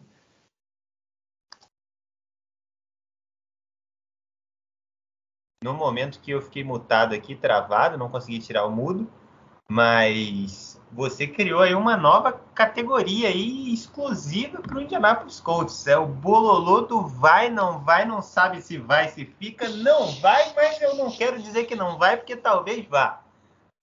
É isso. boa, boa, boa. Tudo bem, então. É, fechando aqui esse primeiro horário, né, da, das 14 horas no horário de Brasília essa vitória aí do Colts para cima do Miami Dolphins. E abrindo, vamos falar agora de, de time que vai. Abrindo o, o, segundo horário, né, horário intermediário, um duelo de divisão. Na verdade, essa divisão toda se enfrentou né, nessa semana. E foram dois jogos interessantes. E o primeiro, nós vamos falar do único invicto da Conferência Nacional até aqui. O Arizona Cardinals foi até o estádio do Los Angeles Rams Uhum. Foi até LA e venceu por 37 a 20. E detalhe aqui, né? Um invicto iria cair, né? As duas equipes chegaram é. 3-0 para a partida e não tem jeito, né? Um invicto iria cair. É... E o, o, Arizona Cardinals foi o que ficou de pé, Pedro Zaniol. Kyler Murray neles, hein? Uhum. É, essa vitória convincente assim convincente. Do, do, Arizona Cardinals e que no começo né, da, da temporada é, para mim era, era a quarta potência nessa divisão e eles estão mostrando que Ih, rapaz a quarta força é, sempre dá e, certo esse negócio da quarta força. É verdade. Nossa senhora nem lembrava disso. A minha Deus esperança com o Giants é essa daí também a quarta força. Então, cara, pô, porque você ir lá para Los Angeles e vencer, e vencer bem, né? 37 a 20, dominando os dois lados, né? A defesa jogou bem contra o ataque do, do Rams, que estava jogando muito bem, e, e o ataque conseguiu pontuar contra a boa defesa do, do Rams. É, mostra muita força aí desse time do, do Arizona Cardinals. É, eu ainda tenho minhas ressalvas não pelo time. O time em si, o elenco, ele realmente tem, tem muita qualidade, são vários bons jogadores. Mas eu acho que a comissão técnica eu ainda não consigo é, botar muita fé no, no Cliff Kingsbury e, e, é um time que para mim é, ele ainda alterna demais assim faz um jogo maravilhoso que nem hoje contra o o Los Angeles Rams, semana que vem, eu nem sei contra quem que eles vão jogar, mas putz, vai pegar um time que não é, é tudo isso, você fala, ah, vitória tranquila, eles fazem um jogo parecer bem mais competitivo do que, do que poderia, então é, é um time que ainda, eu, eu ainda tenho minhas ressalvas, mas essa, essa vitória já tira é, muitas das dúvidas que eu tinha, mostrou que é um time forte, e, cara, 4-0, tendo vencido o, o, o, Los Angeles Rams, é uma vitória muito importante para a sequência da temporada. Praticamente é, garante não a, divisão, a divisão longe, muito longe disso, mas pelo menos uma, uma, uma vaga nos playoffs depois de começar 4-0 é, é bem difícil você não, não conseguir confirmar isso. Boa. E na semana que vem o Arizona Cardinals vai receber o São Francisco 49ers, outro duelo difícil. aí dessa divisão, outro duelo difícil, é. E daí isso que você já falou, né? Se for é, mesmo uma atuação, se for uma atuação ruim, é bem provável que perca. É, então, e, e a NFL fez é, duas semanas seguidas, né? Os dois times, des, os quatro times dessa divisão se enfrentando porque o próximo Thursday Night Football é Seattle Seahawks Isso. contra o Los Angeles Rams. Então, fazendo. Já, já faz o jabá, é, Aproveita, já duas faz o jabá. Isso. É, então, duas semanas muito importantes aí para esses times e importante para a gente também, porque vai ser não o primeiro, né? O, a, a semana 1 um foi legal, mas pô, depois de muito tempo, um jogo bom de Thursday Night Football E a gente aqui no, no Variando, a gente faz um pré-jogo, né, uma live lá no Instagram no, do, antes de começar o Thursday Night Football. Normalmente, 8 e meia a gente entra ao vivo, falando né, é, sobre o jogo, também fazendo já um, uma prévia né, para a semana inteira. E, pô, Seattle Seahawks contra Los Angeles Rams, um jogaço, então vai ser muito legal esse é, episódio aí, esse, essa live na quinta-feira. É, se você curte o nosso trabalho e está ouvindo aí, apareça na quinta-feira que vai ser muito legal. Boa, boa. E uh, pegando o gancho aqui, já que a gente falou que na semana que vem pega o São Francisco 49ers, eu dei uma olhada aqui nos próximos, nas próximas semanas, né? Tabela um pouquinho ingrata agora para o Cardinals aí nas próximas cinco semanas, Daniel. Vai, vai receber o 49ers, depois visita o Browns, jogo bem duro, vai ser bem legal de ver esse jogo aqui, tá? Vai ser num domingão, uma da tarde, esse aqui com certeza é para assistir. Aí tem uma bye week contra o Houston, Texas. E depois tem o, Cle o Cleveland Browns, não, o Green Bay Packers em casa e o 49ers fora. Né? Então, os dois duelos com o 49ers já aqui semana 5 e semana 9, né? Bem próximos, né? Uhum. É, então, tabela ingrata aí. O Cardinals, se conseguir passar por ela de maneira positiva, pelo menos, que seja um 3-2, né? Acho que fica bem, fica bem depois dessa semana 9 aí, fica bem legal. Pode ser que ainda até líder da sua divisão, dependendo da, da combinação, né? Aqui. Show de bola. É, bom, vamos passar para o outro jogo então dessa divisão, porque tivemos outra vitória do visitante, né? O San Francisco 49ers recebeu o Seattle Seahawks e a equipe de Seattle venceu por 28 a 21, Pedro Zaniol. Cara, esse jogo. Te surpreendeu? Era muito importante pro Seattle, né? É. Não, não me surpreendeu. É, confesso que, que confronto de visão, eu ainda não, não tinha descartado o, o Seattle. É um uhum. jogo que, para mim, é, vitória deles não, não era uma grande surpresa. Mas era aquele jogo que. É o famoso jogo de seis pontos, né? Do, é. do Seattle Seahawks. É porque, isso, porque se perdesse, ficasse 1-3, você deixava o San Francisco 49ers 3-1. Daí ficava, imagine, o San Francisco 3-1, o Los Angeles com 3-1, Arizona com 4-0 e você com 3 ali na divisão. Putz, daí as suas chances de título de divisão praticamente foram por água abaixo, mas até de playoff já começavam a ficar difícil. Então, uma vitória muito importante para o Seattle Seahawks, é, que não jogou bem. Foi aquele jogo, jogo feio, assim, vitória feia, muito punch, muito punch, muito, muita campanha curta do, do Russell Wilson. É, ele nem conseguiu fazer muito ponto, mas o, o, o time do Seahawks conseguiu vencer. É, a defesa jogou bem melhor que estava jogando. Tava, tava bem feio o negócio, tava deixando todo mundo fazer um monte de ponto em cima deles. Dessa vez eles conseguiram jogar bem.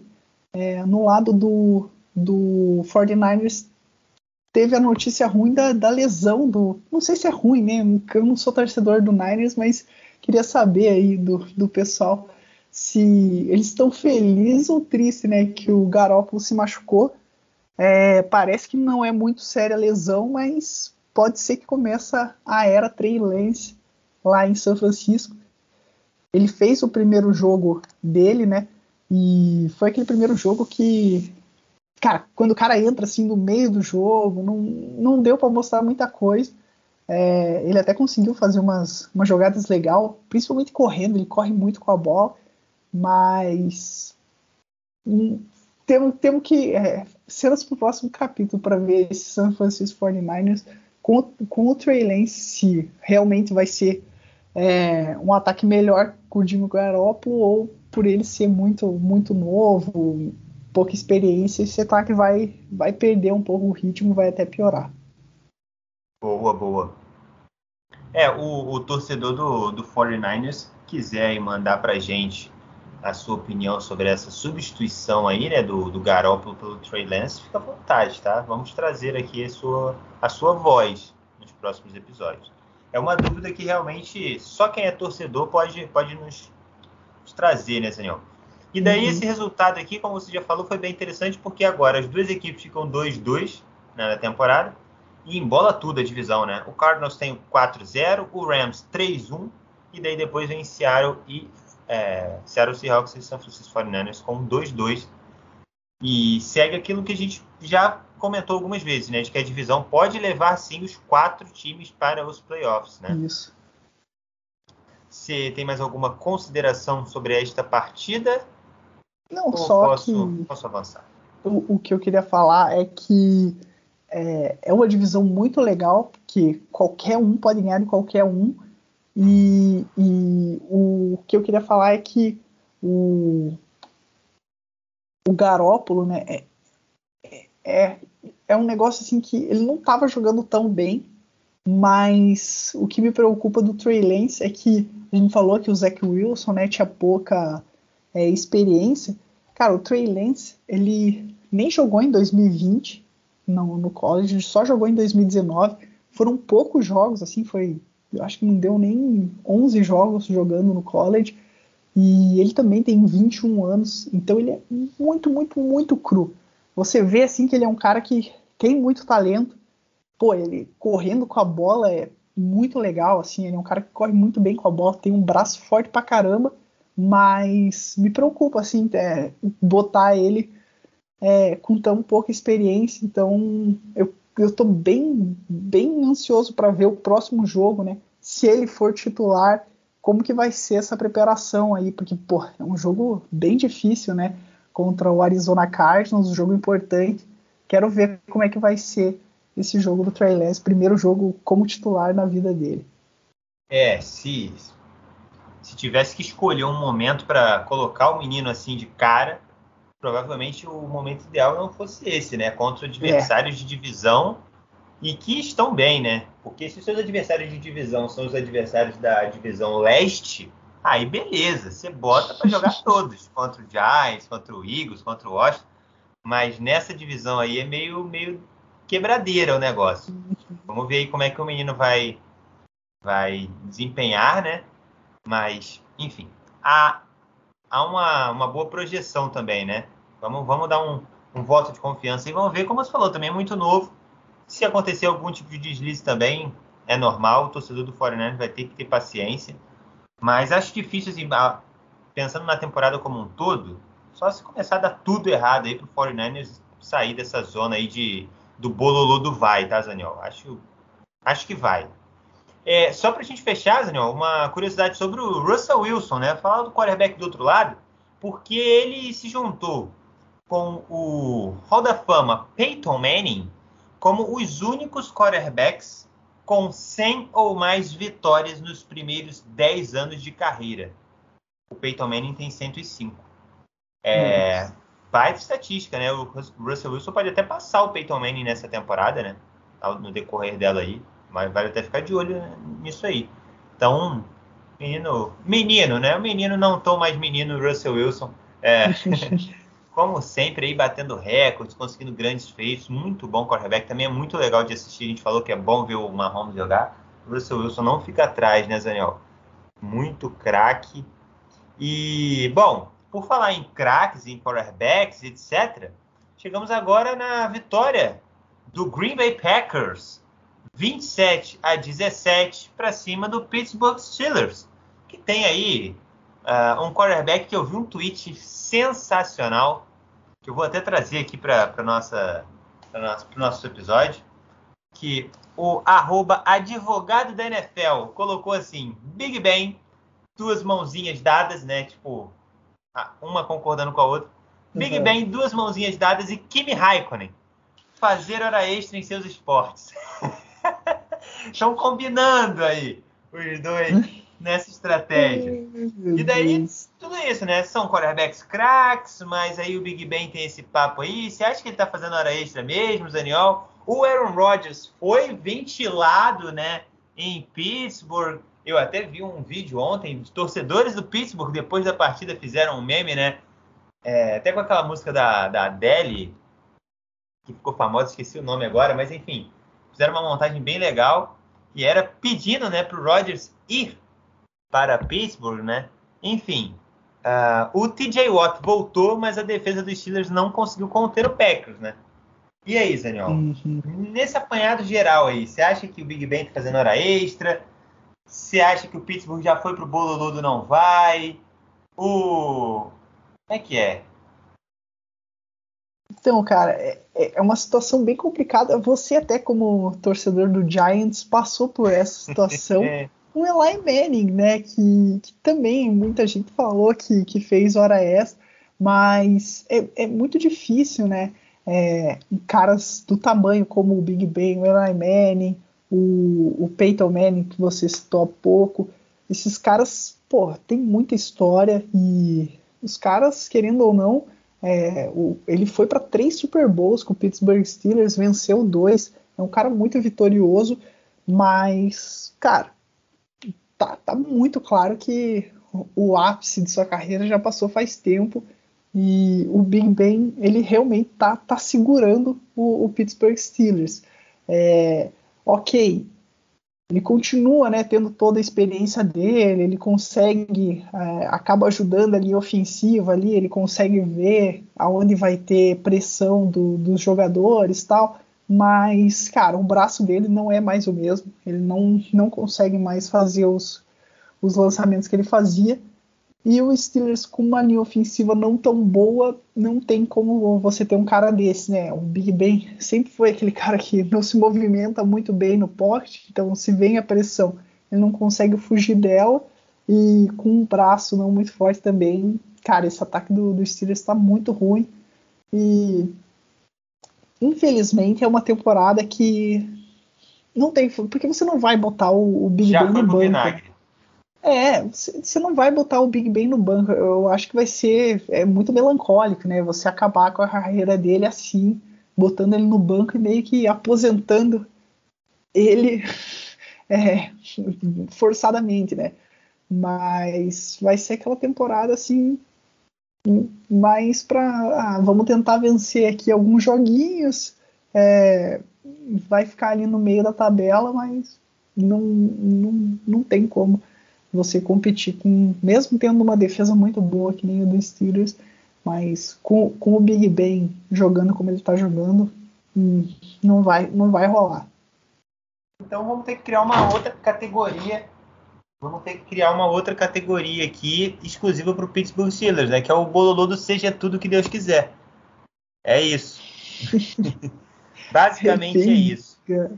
O Zaniol, e do outro lado, o Aaron Rodgers empatou com o Dan Marino como o sexto que mais deu passes para touchdown na história da NFL.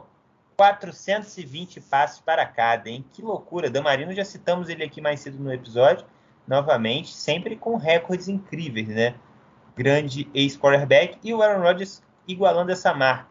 E aí eu te pergunto, Pedro Zaniol, três vitórias seguidas, depois de uma estreia também que foi com um fiozinho na barriga ali, né? Tomou um 38 a 3 do Saints, que ninguém entendeu nada, nem o torcedor do Saints até hoje entende aquela vitória. Mas três vitórias seguidas. Os adversários da divisão norte também já demonstraram que não estão muito afim de nada nessa temporada. Já uhum. dá para a gente cravar aqui, dizer que o Packers garantiu a NFC Norte? Cara, para mim já dava para garantir isso antes de começar a temporada, né? A partir do momento que o Aaron Rodgers falou, vou voltar, vou, vou, vou jogar, né? Porque podia, podia rolar isso, né? Ele tava querendo sair e tal. Mas a partir do momento que ele voltou, é, cara, o time do Green Bay Packers é muito melhor. Não à toa, né? Ele chegou na final de conferência nas duas últimas temporadas. É, foi 13-3, venceu um monte de jogos. É, acho que o time perdeu um pouco, né? Não tá tão forte quanto era com esses dois times que chegaram na final de conferência, mas ainda assim a distância, né, para o Minnesota Vikings, para o Lions e para o Bears é muito grande e, e vai vencer a, a, divisão tranquilamente. É um time que, que vai para os playoffs e voltou, né? No, como você bem falou, né? O primeiro jogo foi um susto ali e agora voltou voltou a, ao, aos caminhos da vitória. O Rodgers está jogando bem. A defesa ainda preocupa, mas o ataque é bom. Então é um time que é, não, não vai dominar tanto quanto dominou nas duas últimas temporadas, mas vai vencer bastante jogos. É um time bem bom. E você falou do, do, do Aaron Rodgers e do, do, da primeira vitória, primeira derrota né, no primeiro jogo, que nem a torcida do Saints entendeu como eles venceram aquele jogo. Eu fico pensando, ah, parece que aquele primeiro como jogo. daquele jeito, né? Isso, parece que o, aquela primeira vitória dos Steelers contra o Bills é a situação, a mesma situação ao contrário, né? Nem agora nem a torcida dos Steelers sabe como que eles venceram aquele jogo, nem eles estão entendendo. Pô, caramba, como que a gente conseguiu vencer aquele jogo? Porque o time tá mal demais depois daquilo. É. Ah, não, primeira rodada, cara, primeira rodada de qualquer coisa, sempre acontecem assim, uns resultados bizarros que depois, quando você olha no final da competição, você fala, caramba, não acredito que uhum. na primeira rodada isso aconteceu, tá ligado? É, umas coisas loucas. Na a, a, Copa de 2010, que a Espanha foi campeã, perdeu na estreia para a Suíça, 1x0. É.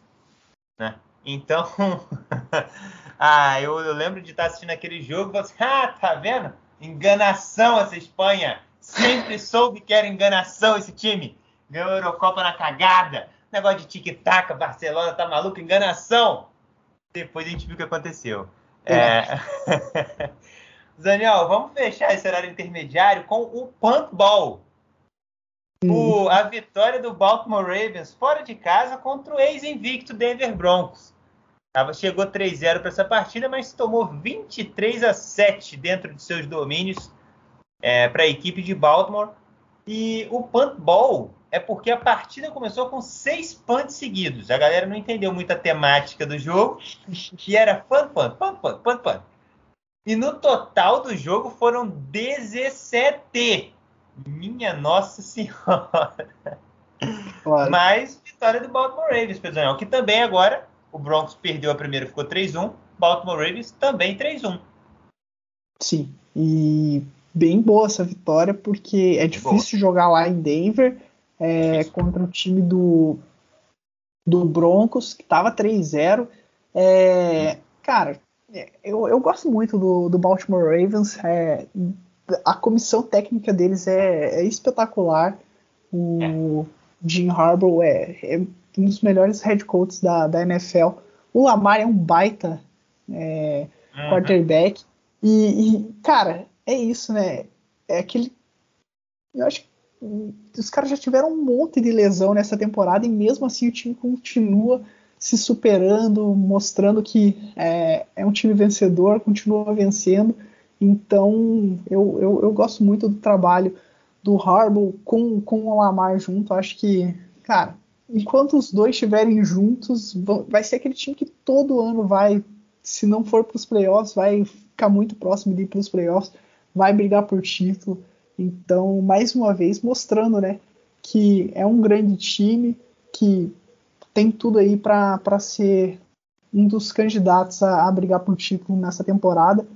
E, e o Broncos, a, a, notícia ruim foi que o, o Bridgewater, que estava jogando muito bem é, no começo da temporada, teve uma concussão e acabou tendo que sair. É, concussão normalmente não não é um, um problema muito grave. É, é raro o jogador perder mais de um jogo por causa de concussão. Então vamos ver como é que o Bridgewater vai se, vai se recuperar, né? Semana que vem ele já consegue voltar, se não na próxima. E, cara, com o time completo, esse time do Broncos é, é bem bom. Vai, vai brigar por, por playoffs. É uma divisão bem difícil, né? Com vários times bons nessa divisão. Mas mostraram força, assim. É um time que, que eu, eu, eu, gostei do jogo. O placar ele mente um pouco, né? Você olha 20, 23 a 7, você fala, pô, mas o, o, o Ravens né? dominou. Né? É, mas não foi, né? Teve muito field goal nesse, nesse jogo. E esses pontos aconteceram mais depois que o Trey Bridgewater se machucou e teve que sair do jogo. Daí entrou o Drew Locke, que não é do mesmo nível, né? Acaba perdendo um pouco da competitividade. competitividade. Mas eu, eu gostei desse jogo. Acho que as duas equipes estão tem, tem um bom futuro pela frente. Boa. É, você falou que foram muitos field, goals nesse jogo. E daí, se de um lado, se um time tem o Justin Tucker, ele tem muita vantagem nesse quesito, né? Então, pesou também para. Inclusive, tem uma estatística aqui sobre o Justin Tucker bem interessante. Ele alcançou a marca de 300 field goals convertidos na NFL, Zanil. Se tornou o primeiro na história da liga a conseguir isso nos primeiros 10 anos de carreira. Bela marca. E já pensou, Zanil? 300 vezes você chutar aquela pelota oval no meio do Y, Zanil? Não, ele é, ele é monstruoso, né, cara? Ele é, é o melhor é, kicker que eu vi na minha vida jogar. E, cara, e, e, cara, ele é automático, assim, ele realmente, uhum. não importa da onde ele consegue meter essa bola e, putz, cara, é um, é um monstro, é um monstro, realmente, tá fazendo história e quando se aposentar vai ser, se não o, um dos maiores kickers da história da, da NFL. Uhum. É, nesse jogo foram três field goals, é, o mais longo para 46 jardas, belíssima, belíssima marca aí pro querido Justin Tucker. Bom, uma curiosidade sobre o Ravens agora, que esse foi o 43 hein? 43 jogo seguido da, da franquia, né, da equipe, com 100 ou mais jardas terrestres, corridas. Então, pelo menos 100 jardas. E esse número é relevante porque ele empata com o Pittsburgh Steelers da, do período 1974 a 1977. E essa é a maior sequência da liga desde 1940. Tem, Calegari. Olha que loucura, hein? Não, time e, velocista. Isso, cara, espetacular, porque 43, a gente tava brincando lá do, do Mahomes, que 50 jogos nem parece tanto, né? Mas, é. cara, 43 jogos Nossa, são demais. três temporadas quase. É. O time correndo mais 100 jardas por jogo, isso é muito difícil, não à toa. Hum. Eles estão é, batendo um recorde. E você vê o tamanho é, da, da, rivalidade entre esses dois times. Eu acho o Ravens e Steelers uma das maiores rivalidades da NFL, mesmo o Ravens sendo tão novo, né? Nasceu em 96, o time foi, foi o Cleveland Browns virou o Ravens em 96, então mesmo sendo é um time novo, são dois times que estão sempre brigando por título de divisão, por playoffs, é uma rivalidade muito legal e uma história boa foi que o jogo já tinha acabado. Sabe quando os caras só se ajoelham na bola para acabar o tempo? O Ravens pegou a bola e o certo a se fazer, né, faltavam 3 segundos para acabar o relógio, era só se ajoelhar e acabar o jogo. Qual que era o problema? Eles estavam com 98 jardas corridas. e o recorde estava indo para o vinagre, faltando 3 segundos para acabar.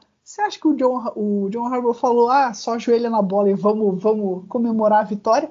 Não, não, não, não. Ele falou lá, vai correr aí, filha da mãe, vai conseguir aí as três jardinhas que faltam para a gente conseguir bater esse recorde. Bater não, igualar o recorde. E o Lamar fez, fez até mais que isso, conseguiu cinco jardas. Ele correu para o lado, correu cinco jardas e ajoelhou no campo, venceu o jogo e conseguiu as jardas necessárias. Então, foi bem legal e, cara, tá com cara de que vai quebrar esse recorde, né? Porque esse time corre muito bem com a bola. Tá com cara, tá com cara. E assim, acho legal é, essa, essa parada aí, tá? De essa história que você contou e tipo, ir para dentro. Ah, são só números, não dá para focar só em estatística, não sei o que. Cara, isso tudo faz parte do esporte. Né? Você disputa para vencer, você, claro, que o importante é competir, é o importante é competir, mas você também quer bater recorde, você também quer conquistar grandes feitos, então, pô, uma sequência de 43 jogos, né? imagina você ter que começar tudo de novo na semana que vem. Tá de brincadeira, cara, isso daí você não faz do dia pra noite. Então achei legal aí a ousadia, bacana a história que você trouxe aí pra gente. Só pra gente fechar, é, o Lamar Jackson deu um passe que viajou 49,6 jardas. Uma conexão com o Marquise Brown. Esse é o, o passe completo, o maior passe completo da sua carreira, tá? Em termos de jardas viajadas. E aí fica o questionamento para os haters de Lamar Jackson. Quem diz que ele não sabe lançar a futebola?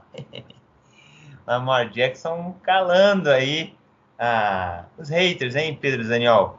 Agora, ah, Eu, eu, eu gosto muito do Lamar, cara. Eu, é. Esses caras, tá esses haters aí, tem, tem que engolir mesmo, tem que engolir mesmo. O Lamar sabe sim passar a bola e tá. o cara é muito fera. Agora, Zaniel, a cereja do bolo. Eu não vou nem falar, tá? Agora o microfone é só seu, porque chegamos aqui no Sunday Night Football, a derrota do mandante New England Patriots para o Tampa Bay Buccaneers.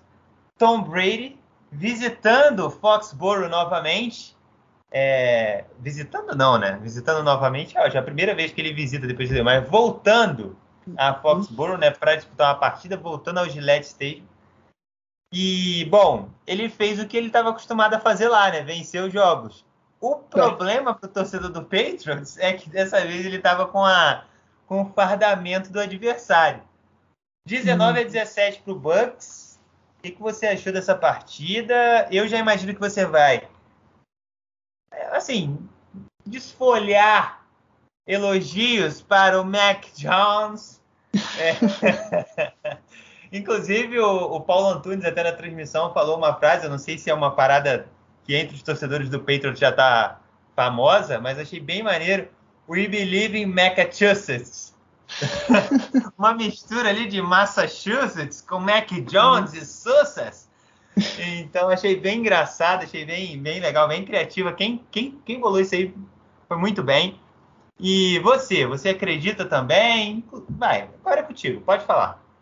É, primeiro, é, o sentimento né, de, de ver foi, cara, é, já deu para se acostumar né, com, com o Tom Brady em Tampa, já foi pô, toda a temporada passada, mas ele voltando né, para jogar contra os Patriots. Foi a primeira vez, né? Porque até então é, eu meio que tava torcendo para dois times, né? Eu torcia, óbvio, sempre pros Patriots, mas, cara, sempre que eu tava vendo o Tampa Bay Buccaneers, eu queria que o, que o Tom Brady fosse bem. E ontem foi a primeira vez que eu tenho isso muito claro, assim, eu sou aquele cara que, que por mais que eu goste de, de atletas tal, a, instituição é, é, sempre maior para mim. Então. Clubista é o nome disso. É, cara, não, não, não existiu assim. Ah, eu tava vendo muita gente falando assim: oh, será que a torcida dos Patriots vai comemorar quando o Tom Brady fizer ponto? Tipo, vocês estão malucos, né? Não existe isso. É, é que nem ter um PSG e Barcelona e os caras acharem que toda vez que o Messi fizer gol, os caras vão levantar e bater palminha, tipo, ai, lindo, meta 400. Ah, eles vão ficar pistola, né?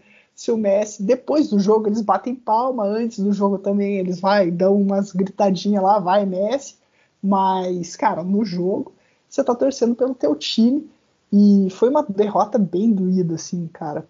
Pelo, da maneira como foi, né? Com, o Mac Jones conseguindo é, levar a bola ali para a zona de, de field goal.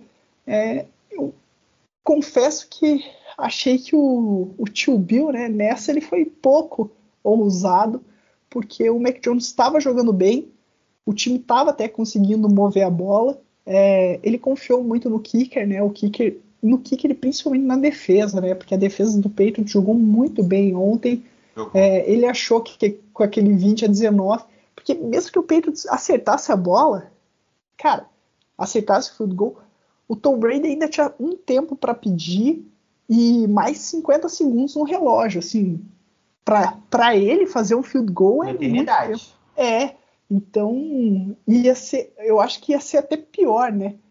É, se o se o se o Patriots acertasse field goal, porque eu fale.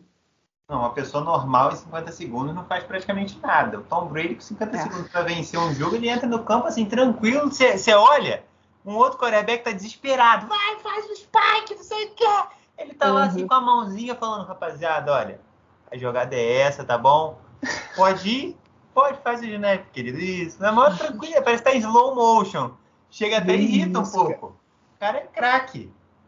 Então, mas é, seria isso. A chance, né, de você dar a bola pro Tom Brady, faltando 50 segundos para ele conseguir só um field goal, era muito grande. A, a chance do, do Tampa Bay vencer esse jogo, mesmo que o field goal fosse, fosse certo, mas, cara, uma pena, né, que, que a bola não entrou. É, falar, primeiro que, cara, deu, deu orgulho assim do, do time, porque o Tampa Bay Buccaneers tem mais elenco que os Patriots, e mesmo assim a gente conseguiu competir. Foi um jogo é, que a defesa jogou bem demais. Segurar eles a, a, apenas 19 pontos foi muito bom. E falar do Mac Jones, né? É, é, é muito começo, né? Quarto jogo da vida dele. Ele tá só, só começando na NFL. Mas, cara, ele já ele tem se mostrado.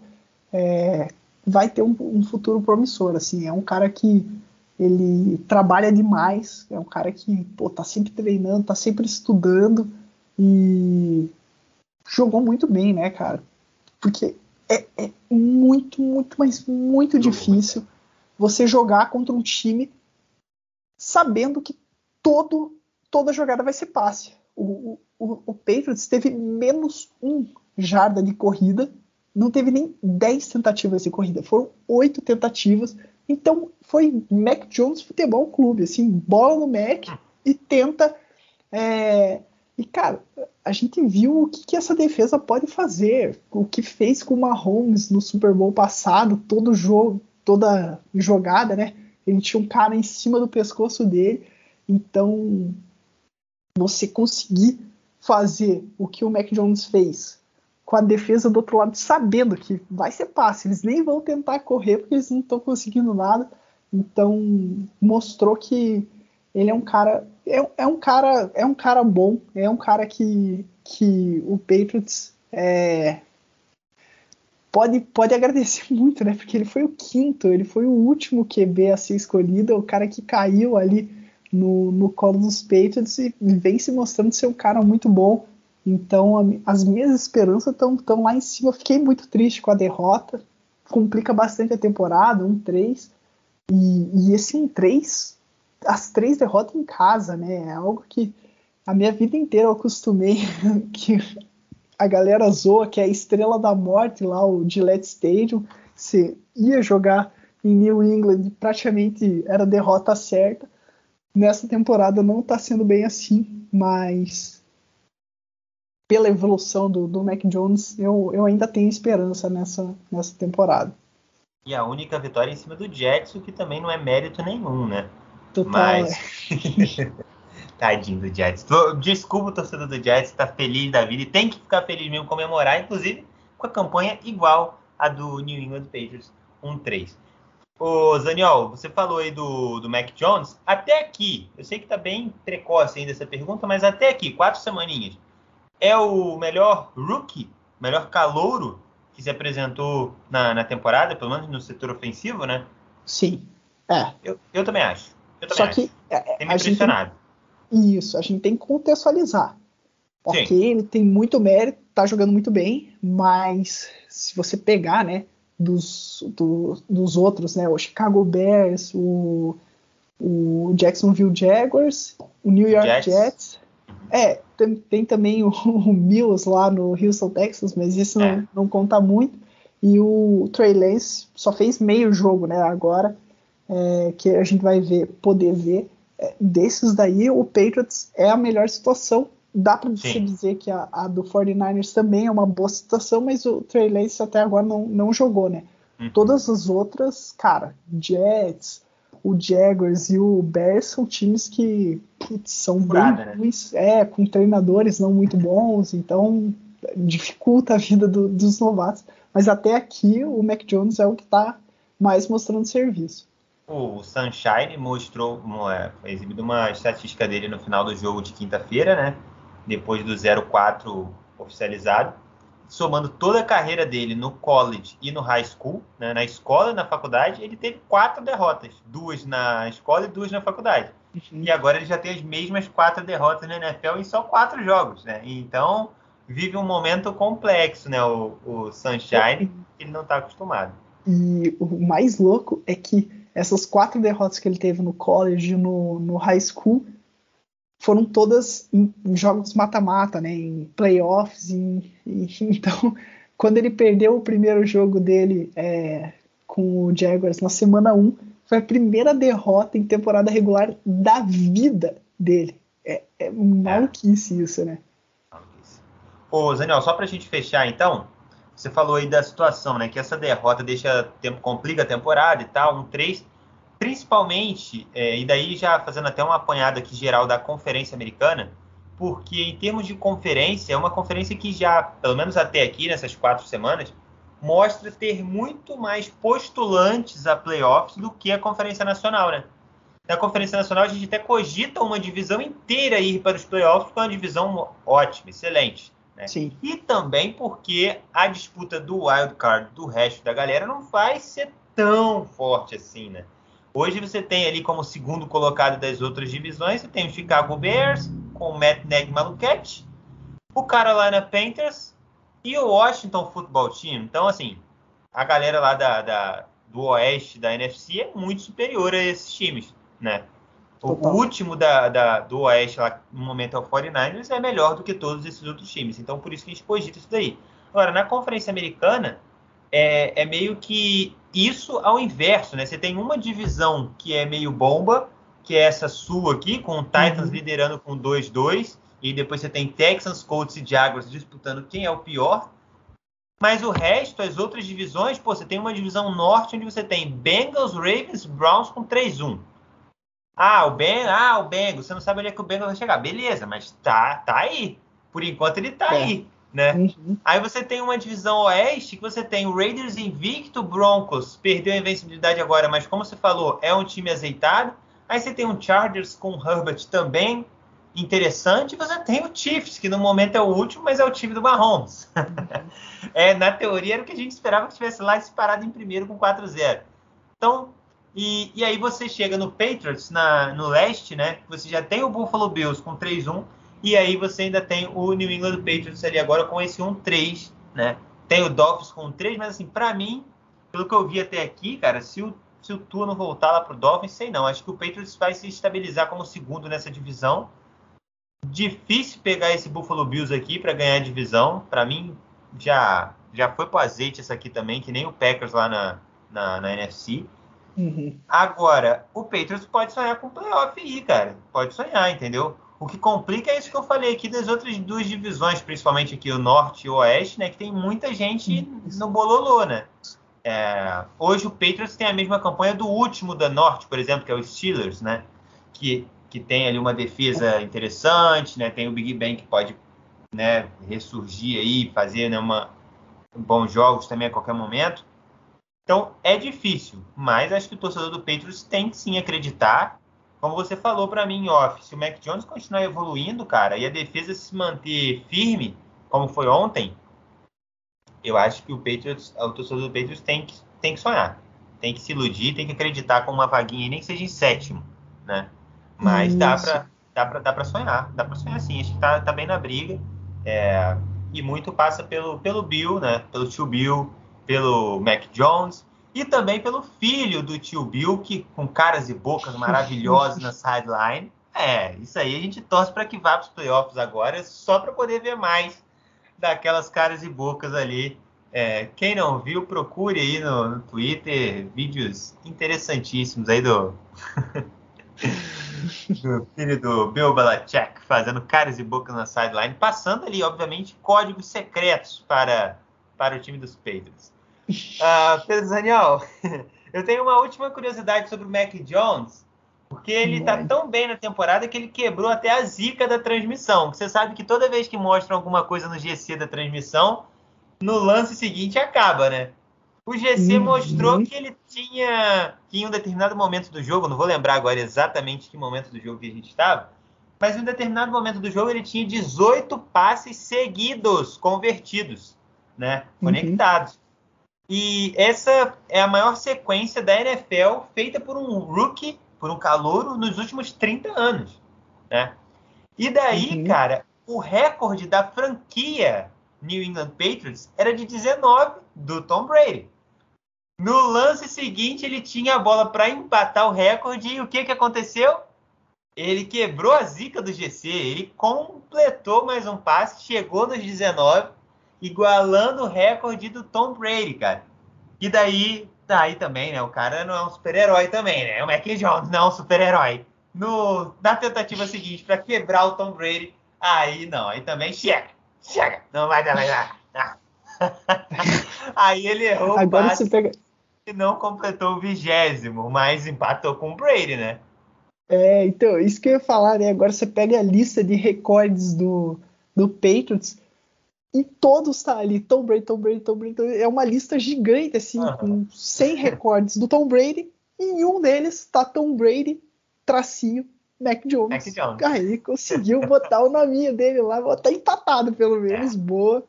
Mas é, é, é, difícil, né, cara? O Tom Brady jogou 20 temporadas ali no Patriots. Não, vai ser difícil bater algum desses recordes aí, mas é. espero que ele consiga, né, cara? Vai ser bom sinal se ele conseguir. Sim, com certeza. Mas assim, Zé, até voltando nesse negócio, né? Pegando o gancho do, do, negócio, do recorde do, do Ravens, né? Cara, ah, é bobeira isso aí. Isso aí não quer dizer nada. Ah, o Mac Jones igualou o Brady. Cara, é, não, é bobeira, mas ao mesmo tempo não é bobeira. É bobeira se você for alienado, entendeu? E quiser já falar que o Mac Jones está no nível uhum. do Tom Brady. Aí é bobeira. Se você for um maluquete, uhum. entendeu? Se você for do time do Matt Nagy, aí realmente é bobeira. Mas se você pegar pelo lado correto da coisa, cara, isso pode ser até um baita incentivo para ele. Tipo, ele já tira uma carga assim, tipo, caraca, moleque, eu posso fazer coisas legais aqui também. Eu não preciso ser o Tom Brady, eu sou o Mac Jones, mas eu posso fazer Isso. coisas grandes aqui também. E eu acho que o Bill, uh, o tio Bill, passa muito por isso, como eu falei. Para mim é um baita professor, né? Que deve utilizar de todos esses bons artifícios aí para ensinar o menino Mac Jones. Então, assim, acho que o torcedor do Patriots ele pode ficar esperançoso, Daniel. É, e eu nunca esperei falar tão bem do New England Patriots na minha vida. É. Você, é, Daniel, estamos fechando a casinha aqui. Ah, uhum. para os nossos ouvintes, para, para a pessoa que chegou até esse momento maravilhoso aqui, espero que tenha gostado de mais um episódio. quinto, hein, Daniel? Uma mão cheia de episódios, já chegamos, que beleza, hein? Tomara que a gente uhum. consiga aí também quebrar recordes aí com vários episódios legais aí, que a galera continue gostando. Quem quiser acompanhar muito detalhes sobre a NFL com a gente, siga nossas redes sociais. Instagram e Twitter, arroba Variando Esporte. Sempre tem matéria e conteúdo lá sobre a NFL. Logo mais, para quem estiver escutando nos primeiros momentos, tem o Monday Night Football é, entre Las Vegas Raiders e Los Angeles Chargers para fechar essa semana 4. Quinta-feira, 20 e 30 no nosso Instagram. Tem pré-jogo para jogaço, hein? Seattle Seahawks e Los Angeles Rams. E é isso, Daniel. Um abraço, muito bom estar com você. Se tiver alguma consideração final, manda bala. Então, Caligari, as considerações finais mesmo era falar, né, é, que eu fiquei muito triste com, com a, a derrota dos Patriots, mas em compensação foi, foi bom pro, pro Tom Brady, né, que ele conseguiu é, igualar, né, o Peyton Manning, o Drew Brees, o Brett Favre, são os únicos quatro jogadores que venceram é, todos os times da NFL, venceram as 32 franquias. Como, NFL. É, é, então, exatamente. E como o Tom Brady só joga contra os Patriots de 4 em 4 anos, a chance de isso acontecer de volta é praticamente impossível. Não acho que ele vai conseguir jogar até os 48. Ele também bateu o recorde do Drew Brees, né, de mais jardas uhum. é, na história, que a NFL sabia que isso ia acontecer, tanto que ela fez o calendário para que isso acontecesse no jogo, né, para que esse recorde fosse batido no jogo. Só que, cara, o Tom Brady, ele, ele é muito, ele, tá, ele não tá nem aí para esses recordes individuais, né? Ele só quer ganhar anel e eles queriam fazer um evento, parar o jogo para todo mundo bater palminha tal. É, eles até foram ali no Tom Brady, deram a bola para ele, falaram, ah, quer parar o jogo, o Tom Brady só deu a bola pro, pro tiozinho que cuida lá das bolas, falou, guarda aí para mim e vamos pro jogo, é, vamos pro, pro... Então, cara, ele é um cara muito, muito foda, mas o que eu queria dizer é que é, a única chance, né, desses dos dois jogarem de volta é no Super Bowl e por mais que eu seja um cara muito otimista, os Patriots não vai para o Super Bowl, então foi, foi um, um, belo desfecho assim da história. É, foi muito bonito. A, a, torcida fez um papel muito legal, mas eu acho que pela primeira vez assim o torcedor dos Patriots é, pôde falar, putz, cara, foi 20 anos maravilhosos com o Tom Brady, mas agora o Tom Brady não é mais um Patriots. Ele foi pro Tampa Bay e agora é Mac Jones na cabeça, agora é uma nova era, agora vamos, vamos torcer. Isso aí, Xuxa. Mecha Xuxa. É difícil até falar isso. Ah, eu, eu, falo tudo errado, eu só embolo e falo alguma coisa qualquer aqui ah, agora. Pelo, pelo Mac o Jones espírito, eu vou treinar. O espírito é engraçado, o espírito é engraçado Exatamente. falar. É bom, Mac é Jones eu vou, eu vou treinar até conseguir falar direito. mas, Você tem esse dever. Mas, é isso aí. Agora, é, é, a minha consideração final é essa. Tipo, valeu Tom Brady por esses 20 anos, foram maravilhosos. Eu não acompanhei todos os 20 anos, né? Nem, nem tava vivo quase. Mentira. Nasci em 97, mas era muito criança para pegar o começo. Mas pelo menos os três últimos anéis, né? Os, as dez últimos anos dessa, dessa dinastia eu peguei. Então, agradeço ao Tom Brady, foi muito bom. Mas agora é Mac Jones na cabeça. Agora é, é, é era Mac Jones, Calegari. Boa, excelente. É, para fechar, a gente não poderia fechar de outra forma com esses dois recordes aí do Brady. Chegou a 80.560 jardas aéreas, né? O recorde do Breeze era de 80.358. Bem legal aí. Mais um recorde para lista infinita de recordes de Tom Brady. E uma curiosidade aqui, que na semana que vem, Daniel, podemos ter mais uma ultrapassagem no top 10 dos 10 maiores passadores né, de jardas na história. Porque o Matt Ryan, que é o nono, tem 56.757 e o Eli Manning é o oitavo com 57.023. Então, o Matt Ryan, fazendo uma conta rápida aqui, ele está a 200 e 66 jardas do Eli Manning.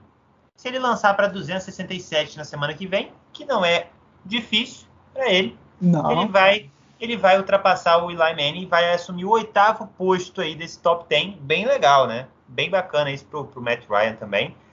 É, bom, é isso então. Obrigado pela sua atenção até aqui. Daniel, mais uma vez, muito bom estar junto com você. Para quem está escutando a gente, muito obrigado de verdade, espero que tenha gostado. Pode mandar feedbacks pra gente. Sigam as nossas redes sociais para que possamos até ter uma interação ainda maior. Né? Lá no Twitter eu fico respondendo o máximo que eu posso, todo mundo. E vamos que vamos desenvolver aí esse amor pelo futebol americano. Mais uma vez, obrigado pela atenção e até quinta-feira com o nosso pré-jogo 20 e 30 no Instagram. E segunda que vem tem outro episódio do TD Fama. Valeu, Daniel. Um abraço. Tchau, tchau.